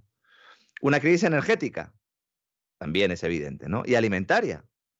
El propio Biden dijo eh, tras la reunión de la OTAN que, está, que se avecina una crisis alimentaria. Lo dice Biden.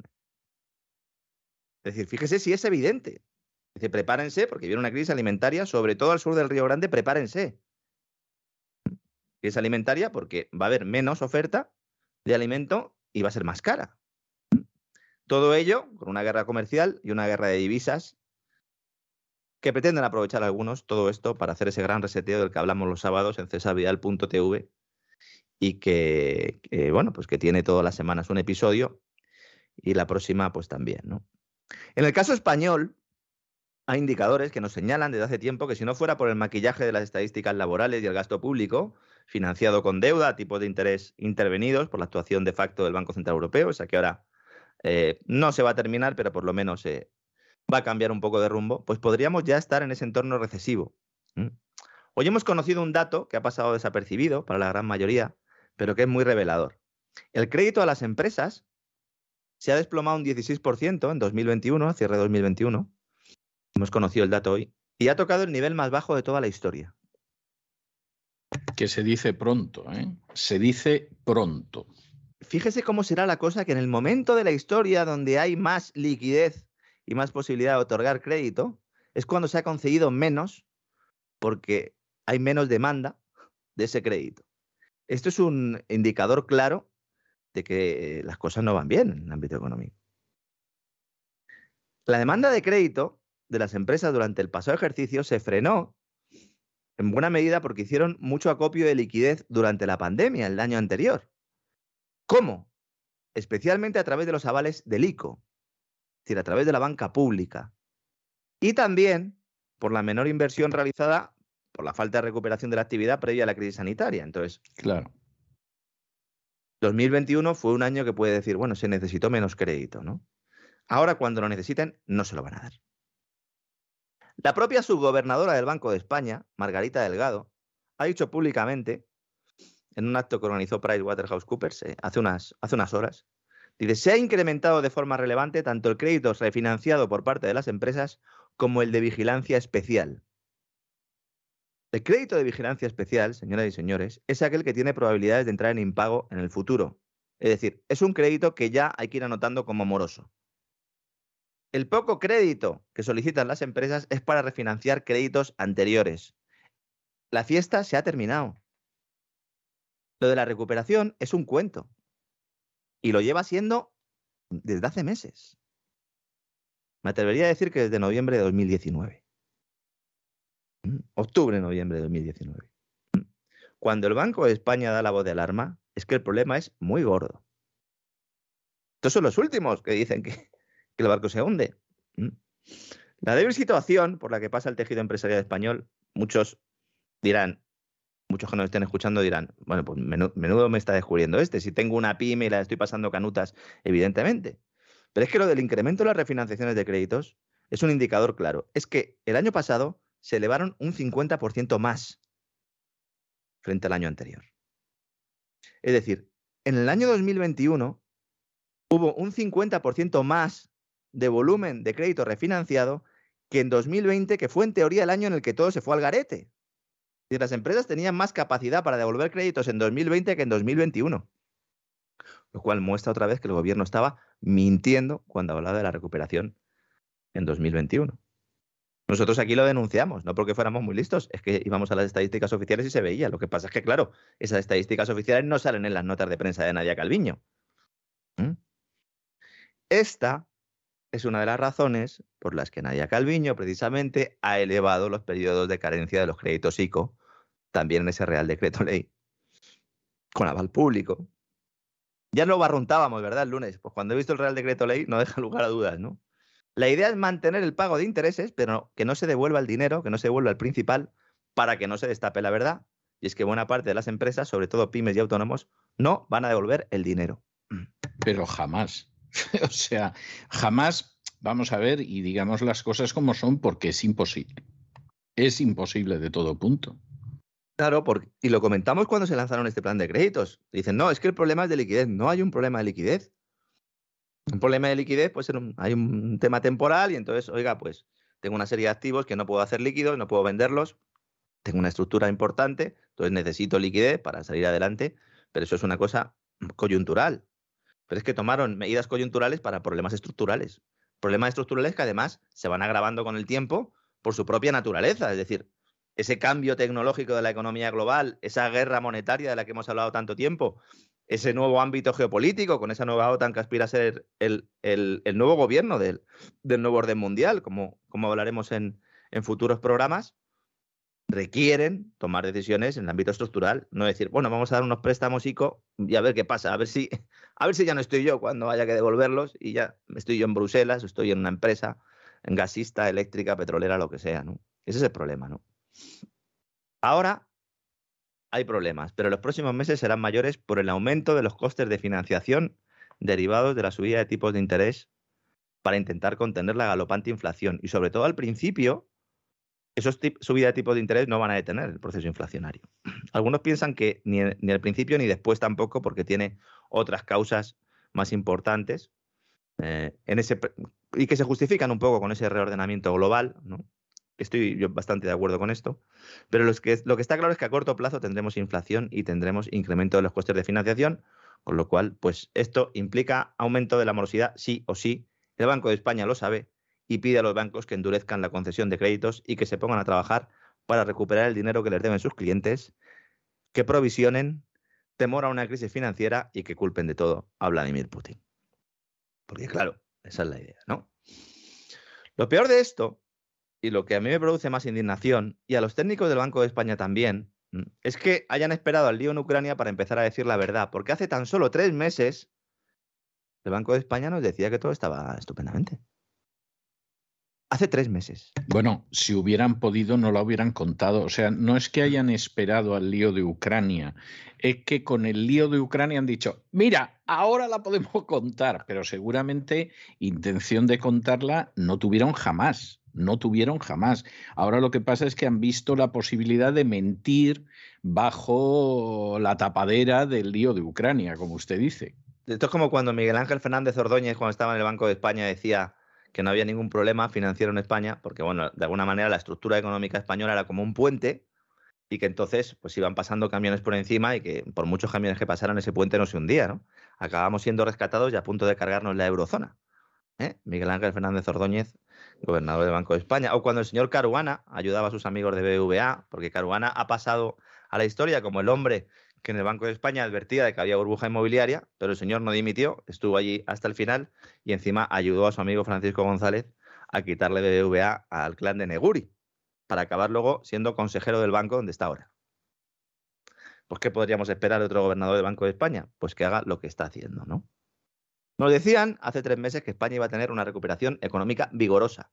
Es decir, no que nos íbamos a recuperar un poco, no, no, que iba a ser vigorosa que no había ningún problema para el sector financiero. Aquí sucede un poco como en el caso del Ministerio de Transición Ecológica, el de Energía, para que nos entendamos, que los técnicos conocen la realidad, así se lo indican a sus jefes políticos, no les hacen caso. Al final, algunos periodistas tenemos acceso a esa información, porque claro, esta gente quiere contar lo que pasa. Lo explicamos o lo contamos en nuestros programas en nuestros periódicos, cada vez menos, la verdad. Y luego ya, pues en un momento dado, tres o cuatro meses después, sale la fiesta, ¿no? El sector financiero español, la, banca, guardó, provisionó en 2020 unos 8.200 millones de euros para cubrir los posibles impagos que dejaran los efectos de la pandemia, ¿no? los efectos políticos de la pandemia. ¿no? Y según Price Waterhouse la auditora, una de las Big Four, con ese volumen, la banca podría cubrir sin problema una subida de la morosidad hasta el 7%. Al cierre de enero estaba en el 4,3%, por encima del 7% y crisis financiera. Otra cosa es que nos creamos que la morosidad del 4,3 es cierta. Porque claro, si hay refinanciaciones de créditos, ¿cuántos créditos que deberían estar en vigilancia especial no lo están? Nuestros amigos auditores y algunos oyentes que tenemos en algunos bancos estarán diciendo, mira este tío que nos destapa el pastel. Banco Santander, ha dicho ya, la invasión de, Rusia en Ucrania y las sanciones, esto mm, pueden requerir incrementos de las provisiones. Han enviado ya un comunicado a la Comisión Nacional del Mercado de Valores. Esta misma mañana, le ha faltado tiempo. Cualquiera diría que sabía lo que iba a decir el Banco de España, ¿verdad, César? ¿Mm? Sí, da la sensación, ¿eh? Usted también lo ha pensado, ¿no? Hombre, yo creo que llamarán por teléfono, ¿no? Si llamaba Draghi a los amiguetes después de las reuniones, ¿verdad?, del Banco Central Europeo para decirle, oye, que voy a ver si hago algo con los tipos de interés y tal pues no lo van a hacer estos, ¿no? Fíjese que en el, documento que han presentado la Comisión Nacional del Mercado de Valores, ese documento que no se lee nadie, luego al final, claro, se hace el periodismo que se hace, ellos apuntan, el Banco Santander, a que el problema son las sanciones impuestas por parte de los países occidentales, con lo cual mm, eh, ya vemos ¿no? que, está clara la cosa, ¿no?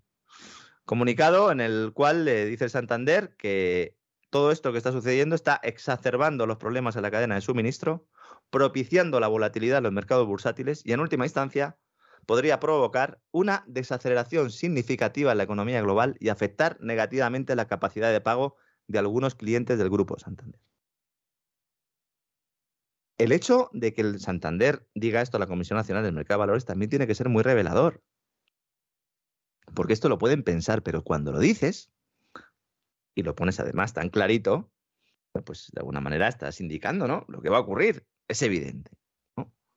Guarden toda esta documentación o empiecen a, comentárselo a sus allegados, porque es que esto es inminente. Entonces, eh, negarlo a estas alturas, pues es un suicidio.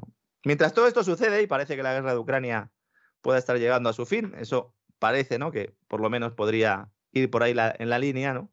Al menos en su estadio actual, en Estados Unidos, el presupuesto presentado por el gobierno federal para 2023 incluye algunas rúbricas que podrían haber sido diseñadas directamente por Santa Claus Schwab, el presidente del Foro Económico Mundial, o por el gobierno español directamente. ¿eh? Decenas de miles de millones de dólares para la financiación de proyectos de lucha contra el cambio climático, proyectos inclusivos y un programa para avanzar en la igualdad de género, don César. Todo eso, que no falte. eso que no falte, que no falte, que no falte. La igualdad de género es llevarte una galleta en la entrega de los Oscars, a lo mejor, ¿no? Eh, no hay mucha igualdad porque usted imagínese que en vez de, de, ser pues Will Smith llega a ser pues por ejemplo Matt Damon que es blanco el que le da la chufa al cómico negro y, vamos, ese no trabaja ya en Hollywood en su vida. pues Matt Damon no hubiera Eso sido. sí no acaba en la cárcel. ¿eh? porque Matt Damon es uno de los tipos a los que contrata Klaus Bab en el Foro Económico Mundial para sus fechorías. ¿Eh? Fíjese qué casualidad, el señor Matt Damon. A mí es un actor que me gusta mucho, es, es uno de los pocos actores que me recuerda a la época dorada de Hollywood, pero luego le veo las causas más infames que imaginarse pueda. Yo estoy fíjese lo que le voy a decir, estoy convencido de que no lo hace con mala intención, es que no le dan más de sí las neuronas. parece flojito, el día que repartieron los cerebros se, pudo quedar durmiendo. Sí, sí, sí, Y, yo esto lo he visto mucho en el mundo del espectáculo, no quiero que nadie se ofenda, pero, pero de verdad yo me he encontrado con gente que podían ser unos intérpretes extraordinarios y luego hablabas con ellos y no se habían enterado de lo que habían interpretado. O sea, eso, eso me ha pasado muchas veces. O sea, de pronto eran unos intérpretes extraordinarios. Había alguno que era muy inteligente que se burlaba de ello. Por ejemplo, yo recuerdo una entrevista con Marcello Mastroianni, que se comparaba con Vittorio Gassman, otro grandísimo actor, y en un momento determinado Marcello Mastroianni decía, yo soy mejor actor que Vittorio Gassman, por una, pero por una sencilla razón, porque Vittorio es un intelectual y tiene muchas cosas en la cabeza. Si yo no tengo nada. Si como no tengo nada, me pueden meter cualquier papel que lo haga. Claro, ¿eh? claro. Entonces, esto era una manera astuta e inteligente de decir que era mejor actor que el otro, pero que no diera la impresión de que era soberbio, sino todo lo contrario. Yo es que a fin de cuentas, dentro de la cabeza no tengo nada y me meten cualquier papel. Pero, pero eso que Marcello Mastroianni lo decía con la boca pequeña y, en fin, para dejar claro que era mejor actor que el otro, yo es que lo he visto. Y, lo he visto en, muchos intérpretes masculinos y femeninos y, de pronto, después de ver una interpretación absolutamente extraordinaria de una persona, te pones a comentar la función con esa misma persona y no se entera de lo que ha interpretado y dices, efectivamente, hay a quien le meten en el cerebro vacío esto, pero igual que le meten esto, le pueden meter cualquier cosa. Y Matt Damon, insisto, que a mí me parece un buen actor, a mí me, gusta mucho como actor y, tiene registros variados y esto, sin embargo tengo la sensación de que le meten cualquier cosa. Sí, sí, es, eh, muy posible, ¿no? la, vista de tubo, al final tienes una vista de tubo, te aprendes ahí un, un, diálogo, tienes que hacer un determinado papel. Desde luego no es el método Stanislavski, ¿no? Que te tienes que meter ahí a fondo en el asunto, incluso leerte algunos libros y tal que en muchos casos, pues eh, a tenor de lo que está usted contando, pues brilla por su ausencia. ¿no? Usted además conoce bien el mundo de la cultura, el mundo del teatro, el mundo de la, el mundo de la farándula, ¿por qué no decirlo? ¿Mm? El mundo de la farándula, pero desde un punto de vista cultural. Bueno, ¿qué pasa con el presupuesto este de Biden? ¿no? Para empezar, lo presenta un mes fuera de plazo. ¿Está usted seguro de que no se apellida Sánchez de segundo Biden? ¿O de tercero? Estados Unidos presenta el presupuesto un mes después de que venza el plazo fundamenta buena parte de ese gasto en lo que denomina justicia ambiental. Este es un concepto que ya apareció con la administración Clinton, que ahora la Casa Blanca recupera para abrazar la religión climática, evidentemente, de paso regar con dinero de los contribuyentes a empresas amigas. No se engañen. ¿eh? También hay un proyecto globalista para dotar a la OTAN de la capacidad para decidir en qué eh, se invierte en cuestión de energías renovables, pero eso lo vamos a hablar dentro de unos días también en cesavidal.tv, porque vienen, vienen unos programitas en, en el Gran Reseteo muy interesantes. Cuidado porque el apoyo popular a Joe Biden siguen mínimos. Es que ya hasta, hasta la NBC ha hecho una encuesta y dice, oiga, eh, es que a este hombre no, no le quiere nadie. Según la NBC, un 40% de los americanos aprueba la gestión general de Biden. Mucho me parece. Mucho me parece. Eso, eso no se lo cree Biden ni harto de psicofármacos. Luego uno va bajando por la encuesta. Yo me he dedicado mucho a hacer encuestas. Bueno, yo trabajo en periódicos económicos en los cuales pues eh, encargábamos encuestas y luego nos las daban y luego esa encuesta había que cocinarla en función de la línea editorial del periódico, ¿no? Entonces, normalmente se cocinaban las grandes cifras, pero como no puedes cocinarlo todo, porque tendrías que ser un estadístico, pues hay que ir a las preguntas que están más abajo en la información, o en las últimas páginas, porque esas suelen ser las, las que tienen un porcentaje de respuesta real, ¿no? Y uno se va a esas y descubre que el 71% de los encuestados considera que el país va en dirección equivocada. Y esto sí me, sí me casa más con lo que puede ser la realidad un 70%. Mm. El mayor error de Joe Biden fue bloquear el acceso del Banco Central de Rusia a sus dólares. No sé si lo tomó él, esa decisión, si la tomaron en el Pentágono, si la tomaron en Reino Unido, pero desde luego es fuera el donde mayor fuera, error de Biden. efectivamente fue un gran error y, y hay una sensación creciente de inquietud sobre lo que puede suceder, porque claro, cuando de pronto Rusia ha dicho me tienen ustedes que pagar en rublos. Claro.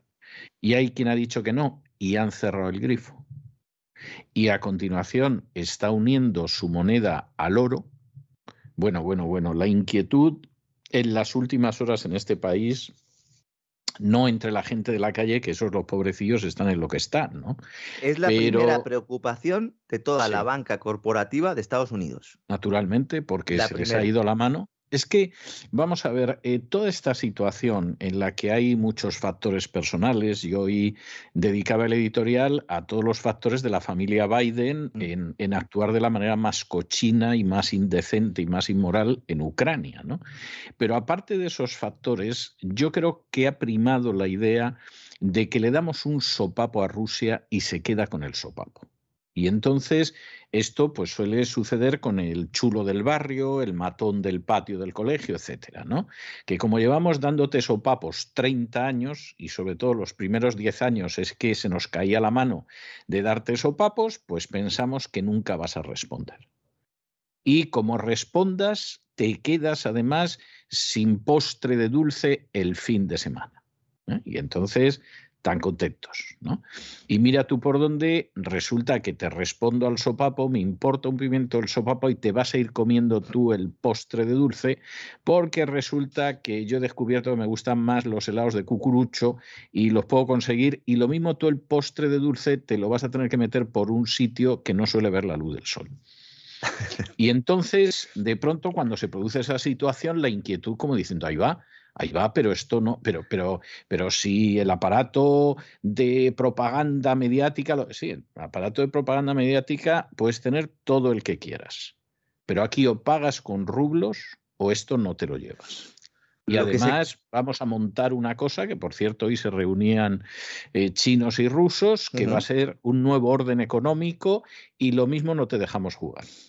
De hecho, es que ahora mismo la comidilla en el mundo financiero de Estados Unidos y el mensaje que seguramente llegue en unos cuantos días, empieza a llegar ya a la opinión pública, porque esto se cocina antes, ¿no? Evidentemente, ¿no? Como la serie aquella Devils, que luego al final me decepcionó un poco, pero estaba muy bien para ver cómo funcionan estos bancos de inversión. La idea es vender que Biden ha caído en la trampa de Putin y que en realidad Putin lo que quería era justo eso, que le bloquearan el acceso a la reserva del Banco Central para poner en marcha el nuevo sistema monetario, todo ello bajo la atenta mirada y supervisión de China. Bueno, vamos a ver, si eso fuera verdad, yo personalmente lo dudo, pero vamos a suponer que eso fuera verdad. Bueno, Putin es un genio. O sea, la genialidad de Putin le convierte en uno de los personajes más geniales de la historia universal, seguramente entre los diez primeros. ¿eh? Y encima, enfrente tiene a Biden. Joder, que no, así no podemos ganar el partido en la vida.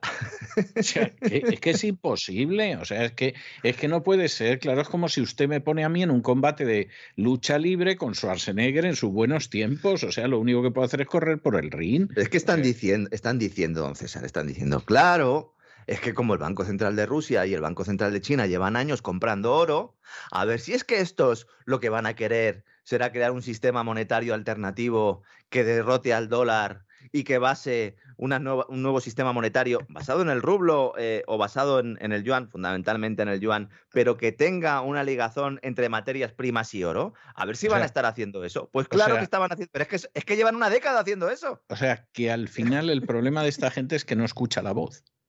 O sea, de verdad, es que yo no me puedo creer esto, don Lorenzo. O sea, sinceramente. Vamos a ver. ¿Me puedo creer eso solo sobre la base de recordar ese dicho clásico que dice quos deus vult perdere primum dementat, que traducido al español significa que aquellos a los que Dios quiere perder antes los vuelve locos. Muy entonces, buena, muy buena. Entonces, Sí, efectivamente, señor. pues llegaría a la conclusión de que a estos los ha vuelto Dios locos, tontos gilipollas, hablando mal y pronto, porque efectivamente los quiere perder. Así de, así de claro y así de evidente. Es alucinante. 24 de mayo de 2015, señores, de 2015. China lanza un fondo de inversión de minería de oro junto a los países que componen la antigua ruta de la seda para que, y que van a componer o que están componiendo ya la nueva iniciativa de la franja y la ruta, ¿no? De la seda. Con el objetivo de gestionar 100.000 millones de yuanes. Era la primera parte de ese proceso. Y cuando sale esto a la luz, ya muchos venían advirtiendo de esa pelea monetaria a largo plazo. Y siempre decíamos, esto a corto plazo no, esto es algo que quieren hacer a largo plazo. ¿Mm? Y ahora Rusia lo que está haciendo es protegiendo su rublo, precisamente en un contexto inflacionario, porque para poder derrotar a otra divisa, tienes que tener un contexto inflacionario mundial, porque la inflación, como hemos explicado al principio, es pérdida de poder adquisitivo de una divisa. Entonces, si la divisa está perdiendo poder adquisitivo, es decir, está perdiendo credibilidad, pues es el momento para que tú puedas sacar la tuya y hacer un movimiento que es osado, que no sabemos si va a funcionar, que China está mirando con atención lo que suceda con ese esa parcial eh, ligazón ¿no? del oro con el rublo y a su vez con las materias primas, porque lo que respaldaría al rublo no sería eh, la política eh, pura y dura de Putin, sino las materias primas que tiene el país y que por lo tanto van a venderse en rublos, que esa es la clave de todo esto, está mirando, porque diciendo, bueno, si esto funciona, entonces aquí ya sí que yo entro y precisamente en la reunión de hoy de lo que se está hablando es de eso, que es algo, insisto, que ya estaba sobre la mesa, pero ahora ya están sobre el terreno, probando cómo funciona esto en tiempo real. El que no se haya dado cuenta de que esto iba a suceder, eh, como bien dice usted, don César, es que no servía para el trabajo en el que estaba haciendo, pero es que me consta que sí sabían que iba a suceder. Lo que pasa es que ahora hay que echar la culpa a otro. Es que es fundamental echar la culpa a otro, sobre todo de cara a la opinión pública. Los que venimos años hablando de esto nos han llamado de todo. Nos han dicho que estamos locos, que estamos llevando el periodismo económico hacia donde no tenía que ir. Y todo tipo de barbaridades que me voy a ahorrar aquí. Y bueno, a mí ya no me pitan los oídos porque a mí es que me gusta que me, que me piten, por eso estoy haciendo el programa, ¿no? Pero es que mándatela, señores. Mándatela. Que ahora salga el presidente de Estados Unidos a decir que hay problemas de abastecimiento de comida. Que salga el presidente de la Reserva Federal, como salió hace tres semanas, a decir que estaba dispuesto a compartir el estatus de moneda de reserva del dólar con otras divisas. Y que llegue Rusia y diga, ahora me compráis los hidrocarburos en rublos.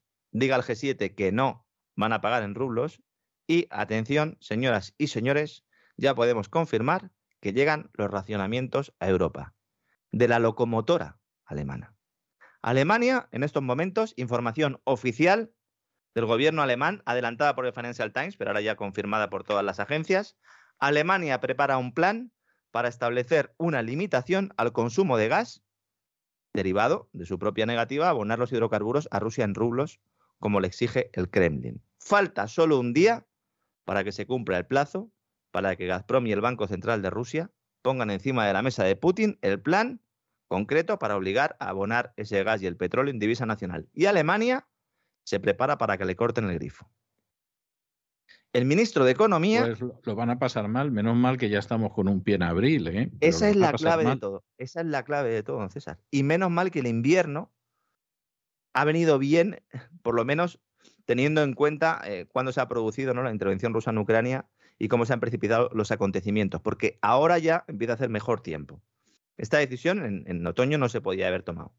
Porque es que estamos hablando de que el ministro de Economía activa la fase de alerta temprana de la ley de emergencia del gas, establecida para hacer frente a la escasez aguda de energía.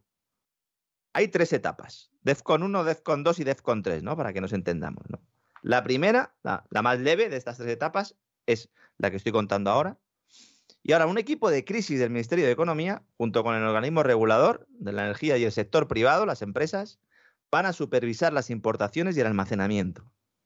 Economía de guerra en Alemania, señoras y señores.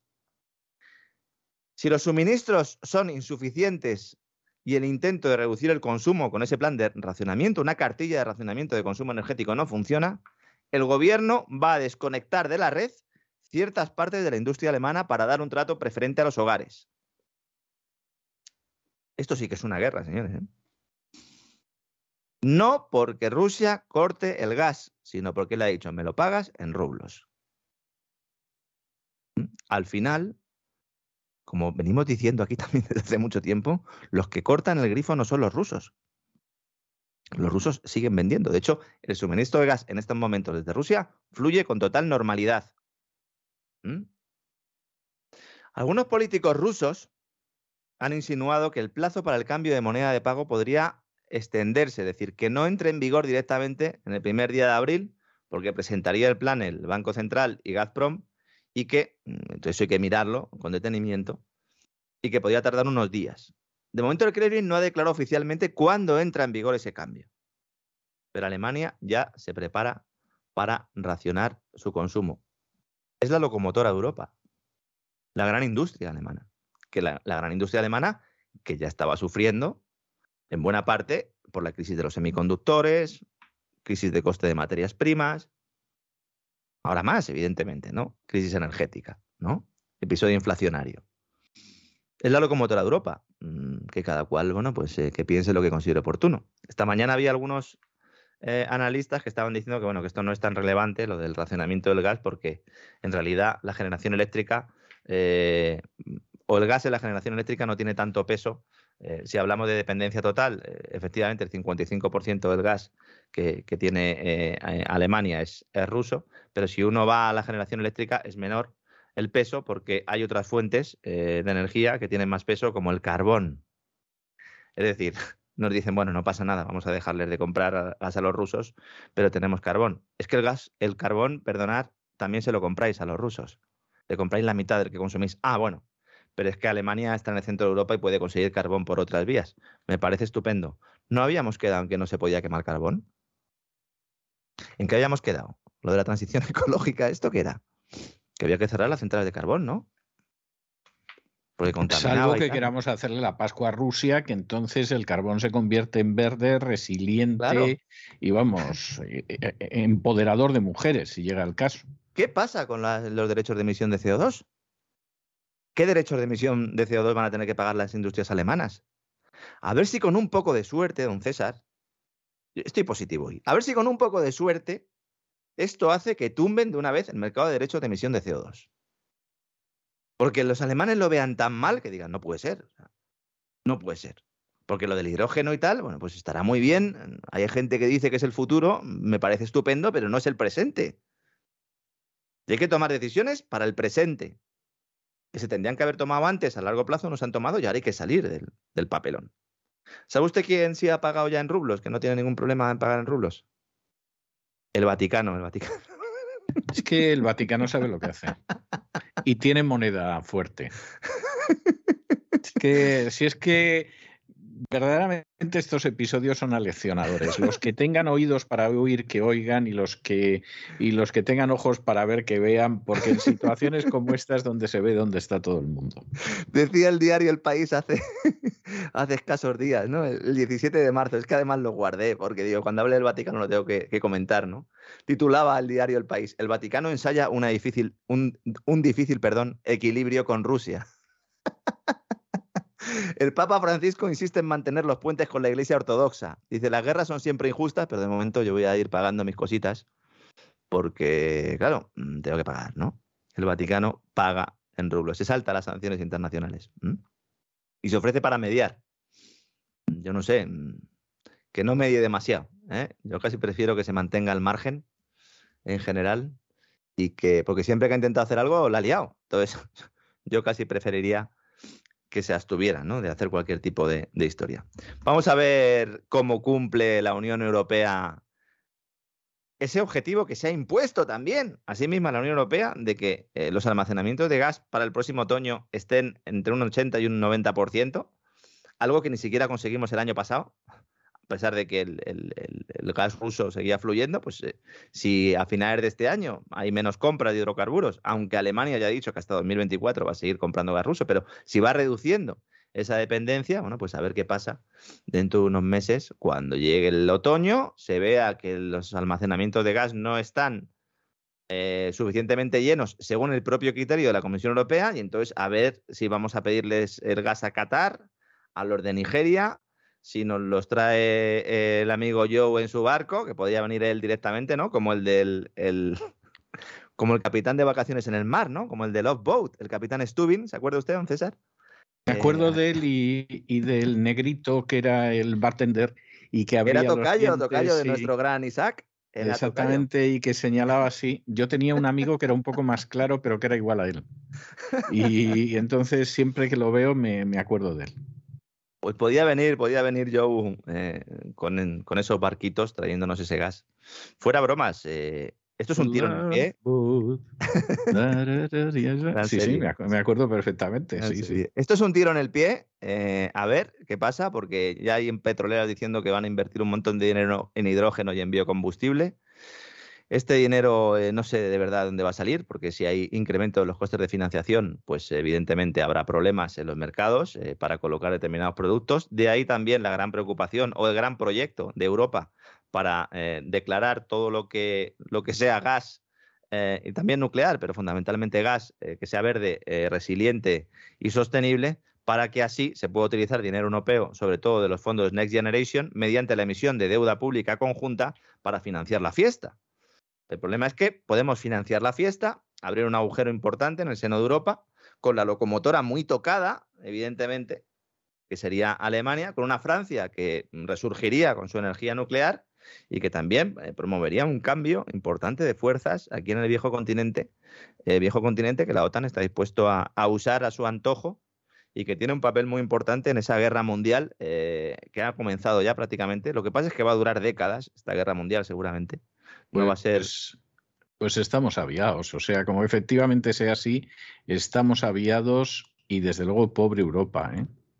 Es la idea que tiene la NATO para Europa. Lo vamos a, comentar en profundidad en próximos programas. Estoy ahora mismo investigándolo para, para programas eh, exclusivos eh, para nuestros suscriptores. Y sí, sí, esa es un poco la idea. Daremos más información, pero así se están colocando las, las piezas, cómo no, con la mirada puesta en ese año 2030, 2030, al cual pues todos quieren llegar eh, con mando en plaza, don César. Sí, no, no, no cabe la menor duda de que todo el mundo quiere llegar. Lo que pasa que ha habido ya dos guerras mundiales y al final se sabe que las pierde, ¿eh? Y las pierde Europa. Bueno, en este caso hemos empezado ya perdiendo. De hecho, la propia Alemania es, la primera, es la primera que. Yo esta mañana en las redes sociales planteaba, ¿no? Que fíjense al final a dónde nos ha llevado esa negativa del gobierno alemán a no certificar en la apertura del gasoducto Nord Stream 2. Y hay mucha gente que me decía, bueno, eso no tiene nada que ver. Esto es porque eh, hay que pagar el gas en rublos. Oigan, es que antes de que se produjera la invasión rusa de Ucrania, Alemania no certifica el Nord Stream 2 y además por orden de Estados Unidos, que además prepara una ley ad hoc para prohibir esa apertura del Nord Stream 2, Alemania se baja los pantalones y no certifica un proyecto que había financiado la propia Alemania y que habían pactado Merkel y Putin. De todas formas, vamos a ver, eh, yo supongo que hay gente que lo que voy a decir les puede resultar ofensivo, nada más lejos de mi ánimo, pero es la verdad. Es que Alemania no es una nación soberana desde 1945. O sea, sí, seguramente haya que buscar ahí la explicación. Claro, es que una nación que tiene bases extranjeras y tropas en estos momentos de solo una potencia extranjera no es una nación libre, independiente y soberana tiene una cierta capacidad de autogobierno interno, como pasa con todos los, los, protectorados, pero no es una nación independiente, no lo es desde el año 45. Y seguramente pues a los alemanes les hubiera encantado no tener armamento nuclear de la OTAN, eh, no tener las bases americanas en territorio propio, etcétera, etcétera, etcétera, y en estos momentos recibir el gas de Rusia. Pero como no son una nación independiente, salvo para algunas cosillas, pues evidentemente les toca tragar con esto. Acabo con una buena noticia, don César, que siempre acabo mal. Venga, el, vamos el que no tenga leche en casa, que ya va a tener, va a tener leche, no porque Ah, sí. vaya, sí, no va a ir Will Smith a casa, eh, a su casa a darle una in situ, No, sino no que el sector eso. lácteo, la patronal láctea, asegura que ha empezado a recuperar la normalidad tras 17 días de paro y que va a volver eh, a haber leche en los supermercados. No sé si esto, bueno, pues eh, será cierto o no, pero cuidado porque a lo mejor en las primeras horas ya va la gente como loca a coger pales de leche. Yo no sé si va a haber demanda porque yo creo que ha habido sobrecompra de leche en, en los últimos tiempos. Pero bueno, acabamos con esa buena noticia que me consta que hay gente que, que es que ha dejado de beber leche directamente, don César, por esta locura. Es, es su problema, no cabe la menor duda. Bueno, muchísimas gracias, muchísimas gracias y nos encontramos mañana, Dios mediante aquí. Un abrazo muy fuerte. Mañana más, un abrazo.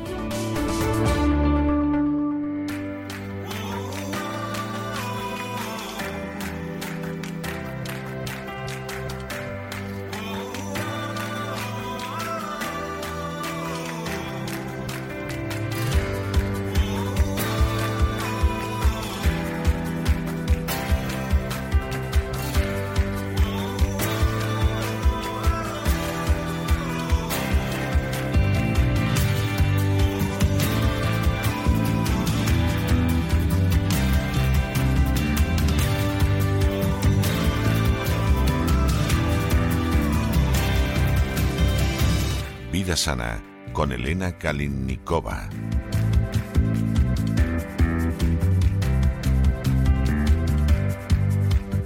Estamos de regreso y estamos de regreso para iniciar ese programa doble y sesión continua que todos los miércoles aquí en La Voz dedicamos a la salud. Ya saben ustedes que empezamos por la vida sana, por la existencia saludable, por el naturismo con Elena Kalinikova y después nos vamos a adentrar en la psique buscando la salud del alma con doña Pilar Muñoz. Pero ya está aquí Elena Kalinikova y vamos a ver lo que nos trae hoy. Muy buenas noches. ¿Por dónde vamos a transitar hoy, Elena?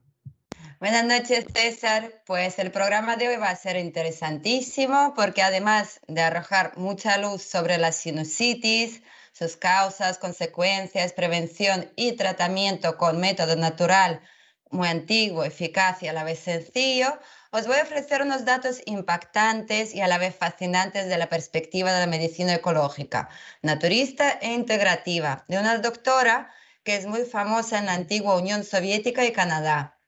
Como la sinusitis se ha vuelto un efecto secundario, digamos, muy frecuente en la población, tanto en adultos como en niños, y la medicina integrativa está muy de moda, y opino además que eh, se lo tiene bien merecido, su fama, porque por fin nos ofrece una perspectiva de tomar el organismo como un todo e empuja a buscar los orígenes más profundas de las enfermedades, es decir, las causas, no trabaja con los síntomas, sino más bien con las causas.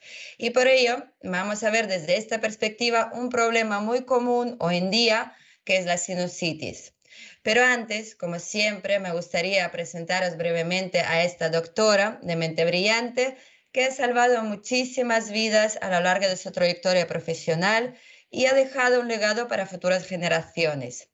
Esta doctora se llama Marva Agañán, es la doctora en bioquímica con más de 30 años de, digamos, de servicio para la medicina que estaba haciendo tanto en Armenia, que es su país de origen, como en otros países. Y en 1973 se doctoró en biología con su tesis sobre bioquímica de las hormonas hipotalámicas. Este trabajo científico condujo al descubrimiento de una nueva hormona con propiedades coronaactivas. Y desde 1980 ha dado conferencias sobre bioquímica nutricional y naturopatía en ciudades de Rusia, Armenia, Canadá. Y gracias al trabajo de Marva Gañán, más de 20.000 pacientes se han recuperado completamente de problemas como alergia, hipertensión, asma, enfermedad de Bechterew, fatiga crónica, diabetes tipo 2, sobre, sobrepeso, también de, dolores de cabeza, mastopatía, esterilidad y muchas otras enfermedades. Y Marva Gañán populariza los métodos de tratamiento naturopático, natural, aunque trabajó durante 30 años en medicina tradicional. También publica en revistas y es autora de muchos libros, entre ellos destaca el libro de Reglas de Oro de la Medicina Natural, Recetas de Oro de la Naturopatía y también la última edición actualizada y revisada de 2020, Medicina Ecológica, El futuro empieza hoy. Las conferencias y los materiales impresos de Marva Gañán están unidos por la idea de la integridad de un organismo humano y su unidad con el medio ambiente, el tratamiento ecológico de la patología humana y su cura y la inutilidad de un enfoque estrechamente especializado para el tratamiento de las enfermedades. Y también la responsabilidad de un médico para la vida humana desde el nacimiento hasta sus últimos días. Y los conocimientos sobre la bioquímica del metabolismo normal y patobioquímica de las enfermedades le permitieron crear en la confluencia de la bioquímica, la fisiología y la medicina clínica un sistema de conocimiento exclusivo de las causas metabólicas de las enfermedades y el me mecanismo de base bioquímica de su desarrollo, es decir, patogénesis, y fundamentar el mecanismo metabólico de curación sin fármacos mediante la depuración de los tejidos corporales y su correcta nutrición. Pues para empezar, vamos a ver qué es la sinusitis. La sinusitis es una inflamación de los senos paranasales, que además es muy dolorosa. Y las fosas nasales son el comienzo de las vías respiratorias, es decir, del sistema respiratorio humano. Y desde aquí el aire fluye primero hacia los cuatro senos paranasales, dos de ellos están situados en el hueso frontal um, y dos en los huesos cigomáticos, es decir, los senos maxilares. Y luego solo pasa por la nasofaringe hacia la tráquea, los bronquios y los pulmones, suministrando oxígeno a nuestra sangre. Y se sabe que todas las vías respiratorias están revestidas de mucosas, al igual que las vías digestivas del cuerpo. Entonces, ¿qué ocurre realmente según la perspectiva de la doctora Marva Ogañán cuando las personas respiran en las condiciones ambientales actuales? pues casi el 90% de las personas no respiran aire, sino que lo tragan después de inhalar por la nasofaringe. De hecho, los cuatro senos paranasales están aislados del acto de respirar. ¿Y por qué, ocurre esto? ¿Y cuáles son las consecuencias? Pues el hueso frontal, las dos cámaras y los dos huesos cigomáticos tienen una estructura celular también revestida de mucosa y su verdadera función pues sería la de calentar y filtrar el aire inhalado, tras lo cual pues envía los bronquios.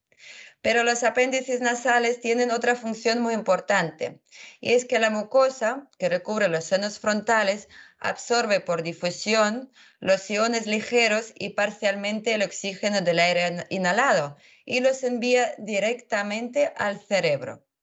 Entonces, el tejido cerebral eh, suficientemente provisto de estas vitaminas de aire funciona plenamente y no enferma. Es decir, no tenemos dolores de cabeza, aracnoiditis y otras patologías cerebrales, algunas de las cuales son mortales y otras atormentan a las personas pues durante años y acaban provocando demencia, ceguera, sordera y un largo etcétera. Por no hablar del hecho de que los niños se vuelven demasiado traviesos pierden el apetito o por el contrario comen demasiado. Y también los adolescentes, por ejemplo, tienen trastornos de comportamiento, de mal aprendizaje, del material, cuando se altera el proceso de inhalación adecuado. Entonces, ¿qué impide que los senos paranasales funcionen correctamente? La mucosa que recubre las células óseas esponjosas que serían dos huesos frontales y dos huesos cigomáticos, muere y se pudre a partir de la primera infancia y durante toda la vida. Y como resultado, el pus, digamos, permanece en los senos accesorios y después de algún tiempo comienza a excretar en la sangre y directamente en el cerebro. Y los senos frontales están separados del tejido cerebral por una placa de hueso impregnada de vasos, toxinas purulentas, que no son otra cosa que venenos cadavéricos y que son extremadamente peligrosos para el organismo. Entonces, ¿cuáles serían los peligros de la sinusitis crónica? Em, y ahora el grado de enfermedad cerebral también depende de la mm, plenitud de la barrera hematoencefálica, es decir, del sistema inmunitario de los tejidos que envuelven y a su vez protegen el cerebro. estas son las tres membranas cerebrales, el líquido cefalorraquídeo y la sangre que baña el cerebro. Si las células y la composición de los fluidos de estos tejidos pueden absorber y neutralizar estos venenos de forma suficientemente activa, el cerebro se mantiene sano. En cambio, si la permeabilidad de la barrera se ve comprometida, aparecen enfermedades cerebrales, desde simples dolores de cabeza hasta tumores o abscensos. Entonces, hablemos un poco de los tumores cerebrales, de los que últimamente hay cada vez más. El diagnóstico es, por supuesto, um, trágico, pero puede evitarse. No es necesario enfermar y luego recibir el tratamiento. Es mejor tratarse mientras, um, digamos, antes de enfermar, porque enfermarse y tratar la enfermedad es una actitud bastante, digamos, um, complicada que hoy en día se practica mucho y por supuesto afecta al ser humano, a las personas que lo sufren o lo padecen. Debería hacerse más hincapié en la medicina preventiva. Entonces, la táctica de la medicina natural es muy diferente. Es para prevenir la enfermedad y ahí radica la diferencia también. Esto solo puede lograrse pues comprendiendo las causas de la enfermedad. Así tanto los tumores cerebrales como los abscesos con consecuencias fatales surgen por una causa.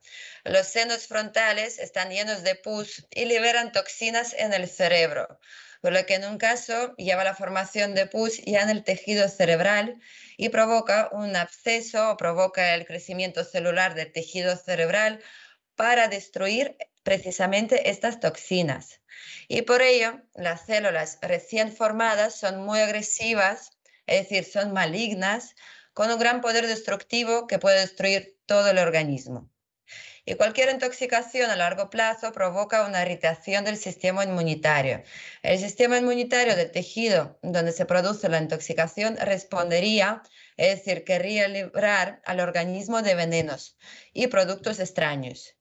Si está perfectamente regulada por el sistema neurohormonal, pues esta respuesta sería la adecuada.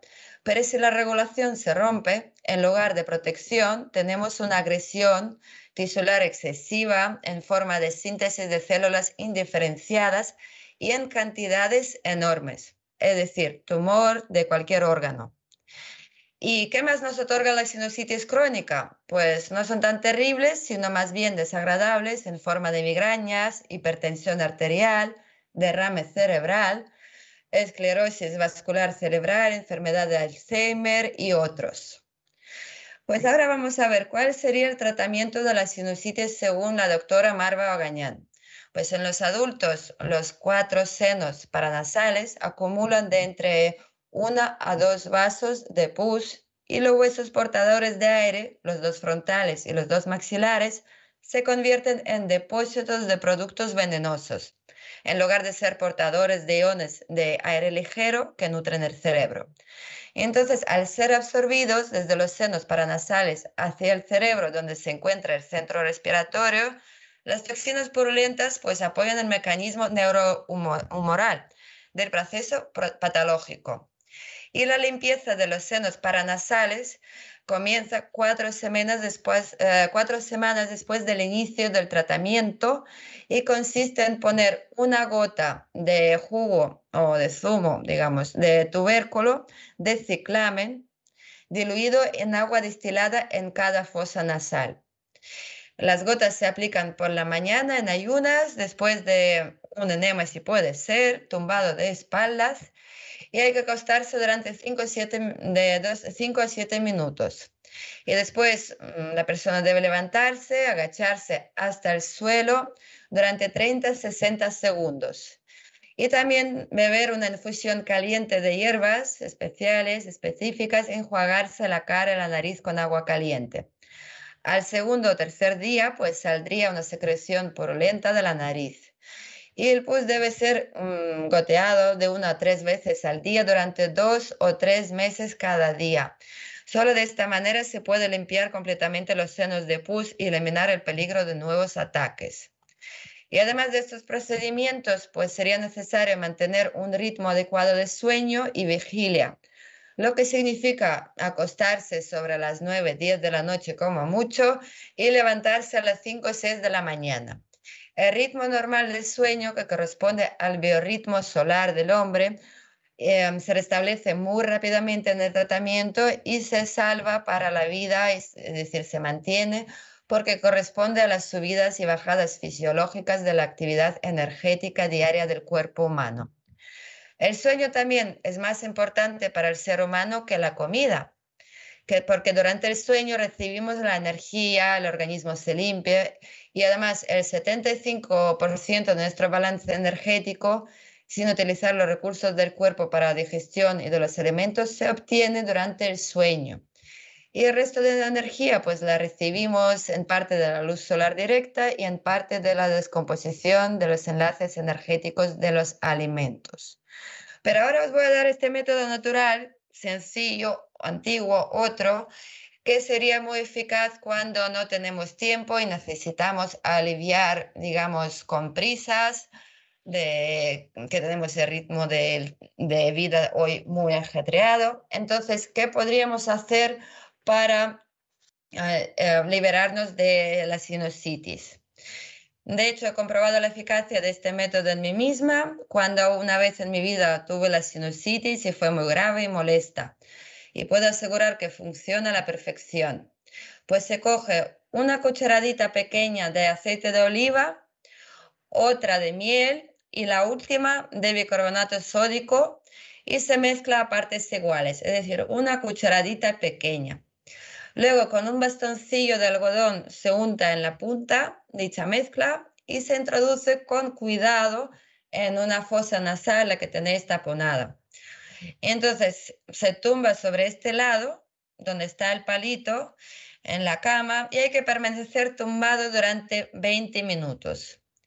Y después de repetirlo tres o cuatro veces, no tiene por qué ser en un día, tenéis que ver cómo os sentís. Siempre digo que hay que eh, prestar muchísima atención a vuestros em, sentidos, a vuestro cuerpo.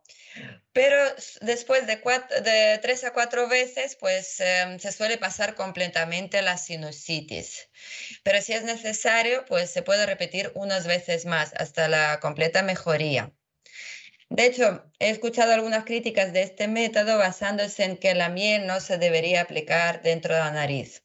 Lo que puedo decir es mi opinión personal, que está basada en los trabajos de muchos científicos y la idea que defienden y con la que yo estoy completamente de acuerdo es que todo lo que se puede comer, a excepción de que una persona sea alérgica a dicho alimento en concreto, y también es un producto natural, no puede dañar nuestro organismo siempre y cuando no se utilice en exceso. En cambio, todo aquello lo que no se puede comer, mm, sí que no debería echarse ni por encima del cuerpo ni tampoco dentro. Y el argumento es muy sencillo. Por ejemplo, nuestra piel lo absorbe absolutamente todo y estas sustancias llegan a la torrente sanguínea y siguen su curso natural. Espero que el programa de hoy pues os sirva de ayuda si algún día tenéis este problema y me despido de vosotros y que estéis todos sanos y llenos de energía. Pues muchísimas gracias Elena y la verdad es que utilísimo lo que has contado hoy. La verdad es que eh, siempre suele tener un elemento eminentemente práctico todo lo que cuentas, pero bueno, lo de hoy yo estoy convencido de que más de una persona va a sentir que, que le resulta muy necesario y que le alivia mucho. Un abrazo muy fuerte y hasta la semana que viene. Un abrazo para ti y para todos los oyentes. Muchísimas gracias.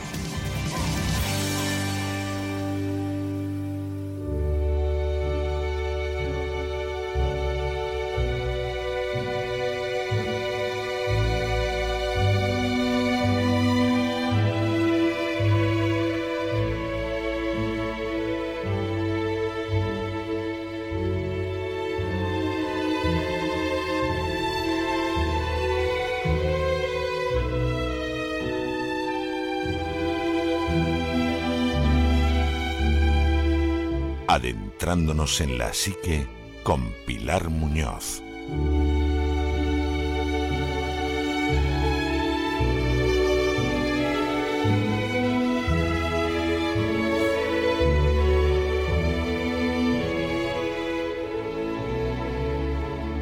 Estamos de regreso y estamos de regreso para esa segunda parte del programa doble y sesión continua que todos los martes aquí en La Razón dedicamos a la salud. Ya saben ustedes que empezamos con la salud física, con el naturismo, con la vida sana y luego nos vamos adentrando en la psique, que no es poco y que es enormemente delicado, de la mano de doña Pilar Muñoz. Y doña Pilar Muñoz ya está aquí con nosotros. Muy buenas noches. ¿Por dónde se va a desplazar usted hoy por la psique? Muy buenas noches, don César. Buenas noches y saludos y agradecimientos a todos nuestros oyentes, nuestros amigos y seguidores. Pues hoy pretendía concluir el tema de, las constantes eh, que se repiten en, todas las dimensiones clínicas, psicopatológicas, y quería concluir con la inmadurez, que siempre, pues eh, en cualquier diagnóstico eh, de base hay siempre en el arranque del desarrollo de la persona un problema de madurez y especialmente eh, Diane Kelly mm, habló del síndrome, del conjunto sindrómico, es decir, un conjunto de síntomas que a su vez eran constantes, mm, que, que referían sobre todo llamamos Peter Pan, sobre todo se daba también en las mujeres, pero este cuadro sindrómico era más prevalente en los hombres. En los hombres eh, que arrancaban en, la adolescencia, la juventud y llegaban a la adultez sin haber superado las fases propias de épocas anteriores y que esa inmadurez les arrastraba y les imantaba a buscar a su Wendy, es decir, a la, a la mujer, madre, protectora, resolutiva y que claro, la Wendy pues evidentemente se cansaba y decía, bueno, hasta aquí porque yo quiero un complementario, no busco un hombre hijo.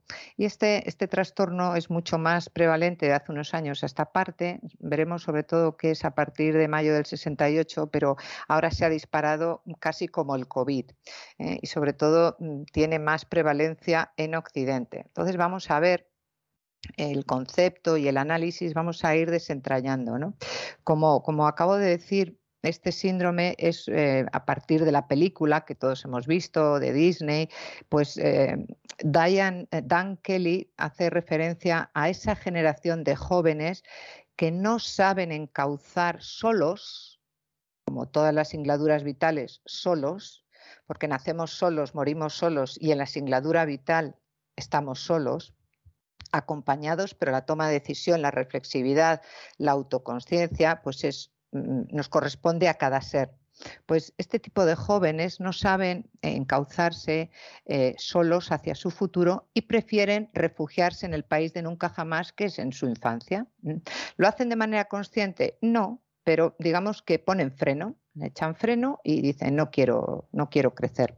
Entonces, los hombres jóvenes en la actualidad, sobre todo en la actualidad, parece mm, que, han encontrado en Peter Pan un referente de comportamiento que les ayuda a evadirse de la realidad, creyendo que, pueden mm, refugiarse en ese país que en realidad es un espejismo, es decir, soy mayor, pero no. Es decir, eh, sí, me he visto con corbata, traje y maletín, pero en realidad soy muy inmaduro. ¿Cuáles son las características más destacadas de estos hombres? Voy a referirme siempre a los hombres porque el Peter Pan, el síndrome Peter Pan, específicamente habla de estas características de los varones, ¿no? Y es el alto grado de inmadurez, el comportamiento infantil y el miedo al compromiso. Por eso lo de, bueno, eh, nos vamos conociendo, vamos viviendo juntos y luego como los melones, a cala y a prueba. Ellas también pero sobre todo hay un miedo terrible. También es cierto, luego lo veremos, que con todo este feminismo radical es una coyuntura que facilita muchísimo este miedo al compromiso, cualquiera, ¿no? Totalmente, eh, cualquiera se pilla los dedos, ¿no? Exacto, exacto, pero que mm, se ha dado a la par, ¿no? Una cosa y la otra. Ahora veremos las coyunturas sociales. Y complementaria a esta falta de madurez existe la realidad de que las mujeres, que no tienen ese feminismo radical y que buscan un complemento, es decir, un hombre, un igual, no encuentran hombres adecuados. Y entonces buscan en ellas a Wendy's y mm, si además sumamos, como acabamos de decir, la ideología de género, pues encontramos menos Wendy's, es decir, eh, más mujeres eh, que son como Rottenmeier y muchos más niños perdidos. Y claro, esto es un despropósito para hacer configuraciones familiares.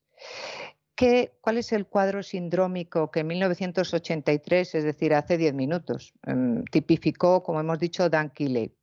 Bueno, pues eh, hizo un conjunto de síntomas que además esta semana precisamente en la consulta he tenido a dos varones, los dos pasados la cuarentena.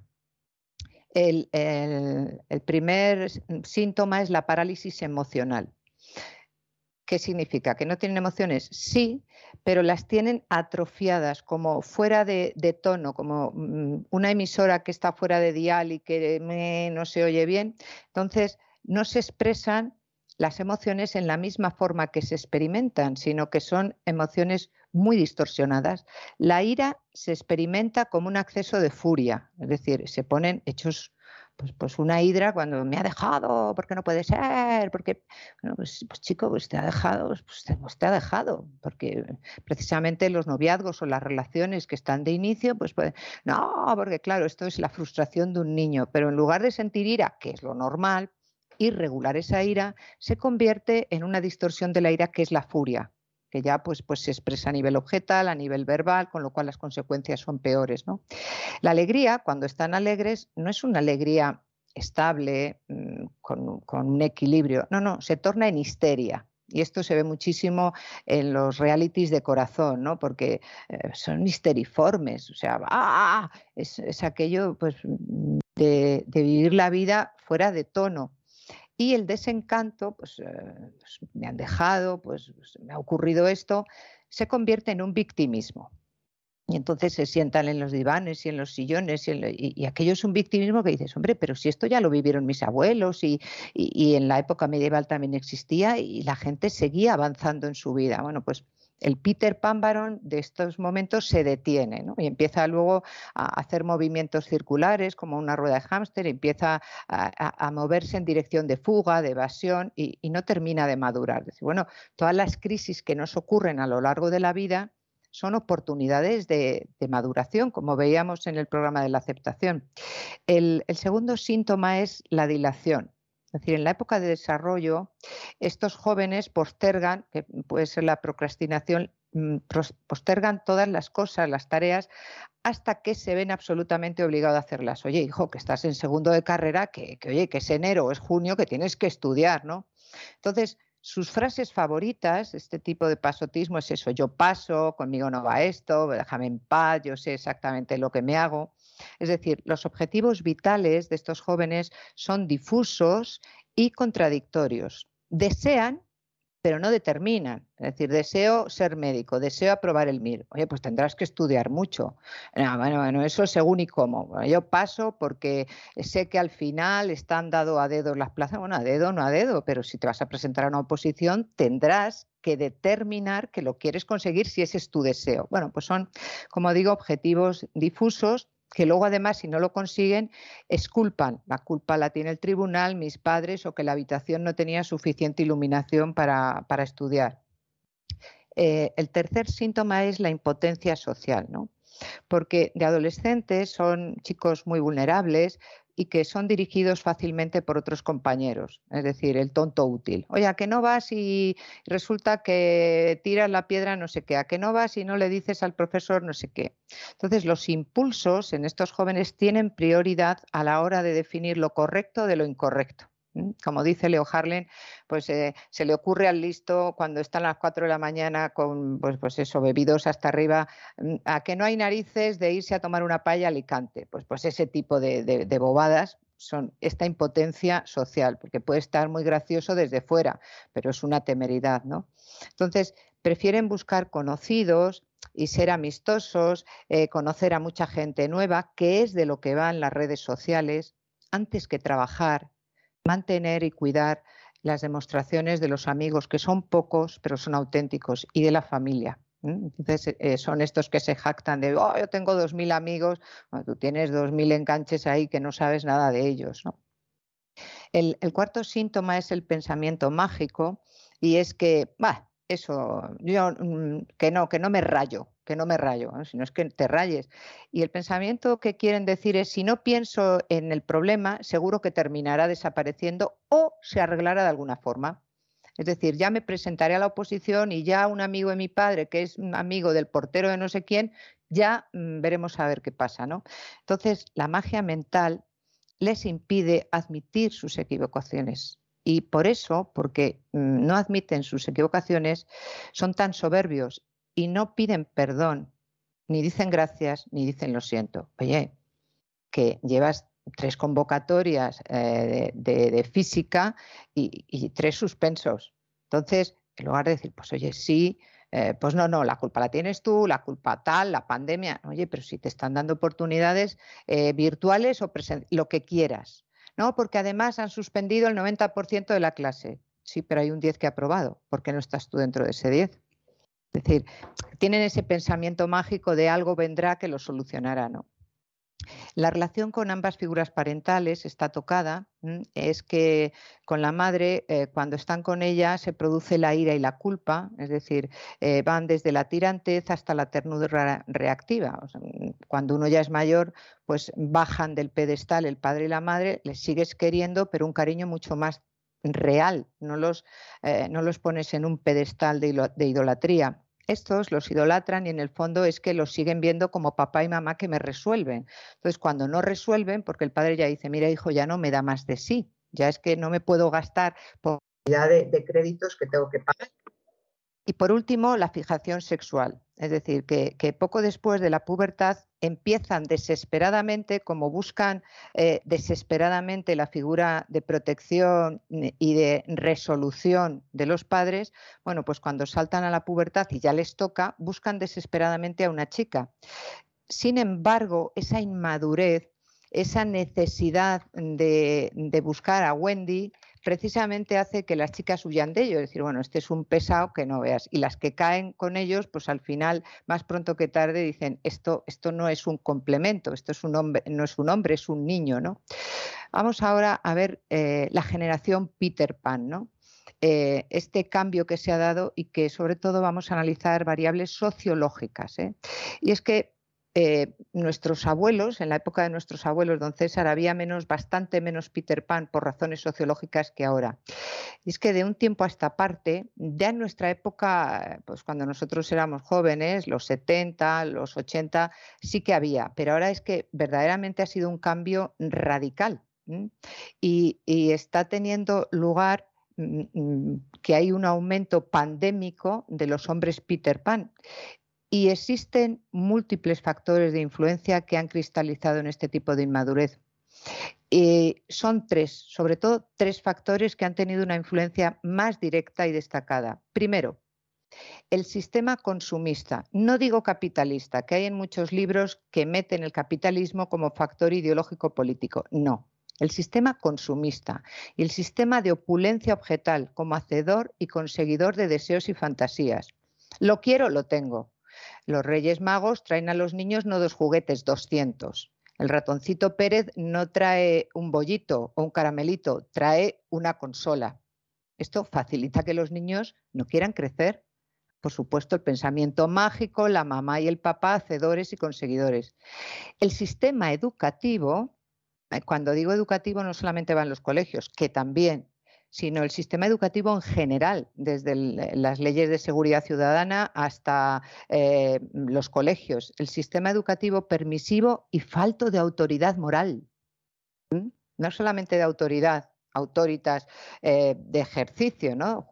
La liberación y la promoción de la mujer como factor desencadenante, es decir, el feminismo radical que hablábamos antes y que es, bueno, pues eh, la mujer mm, asume ahora muchos papeles masculinos y entonces el hombre todavía eh, teme más alcanzar la madurez porque se supone que tiene que confrontar y combatir más con la mujer, ¿no?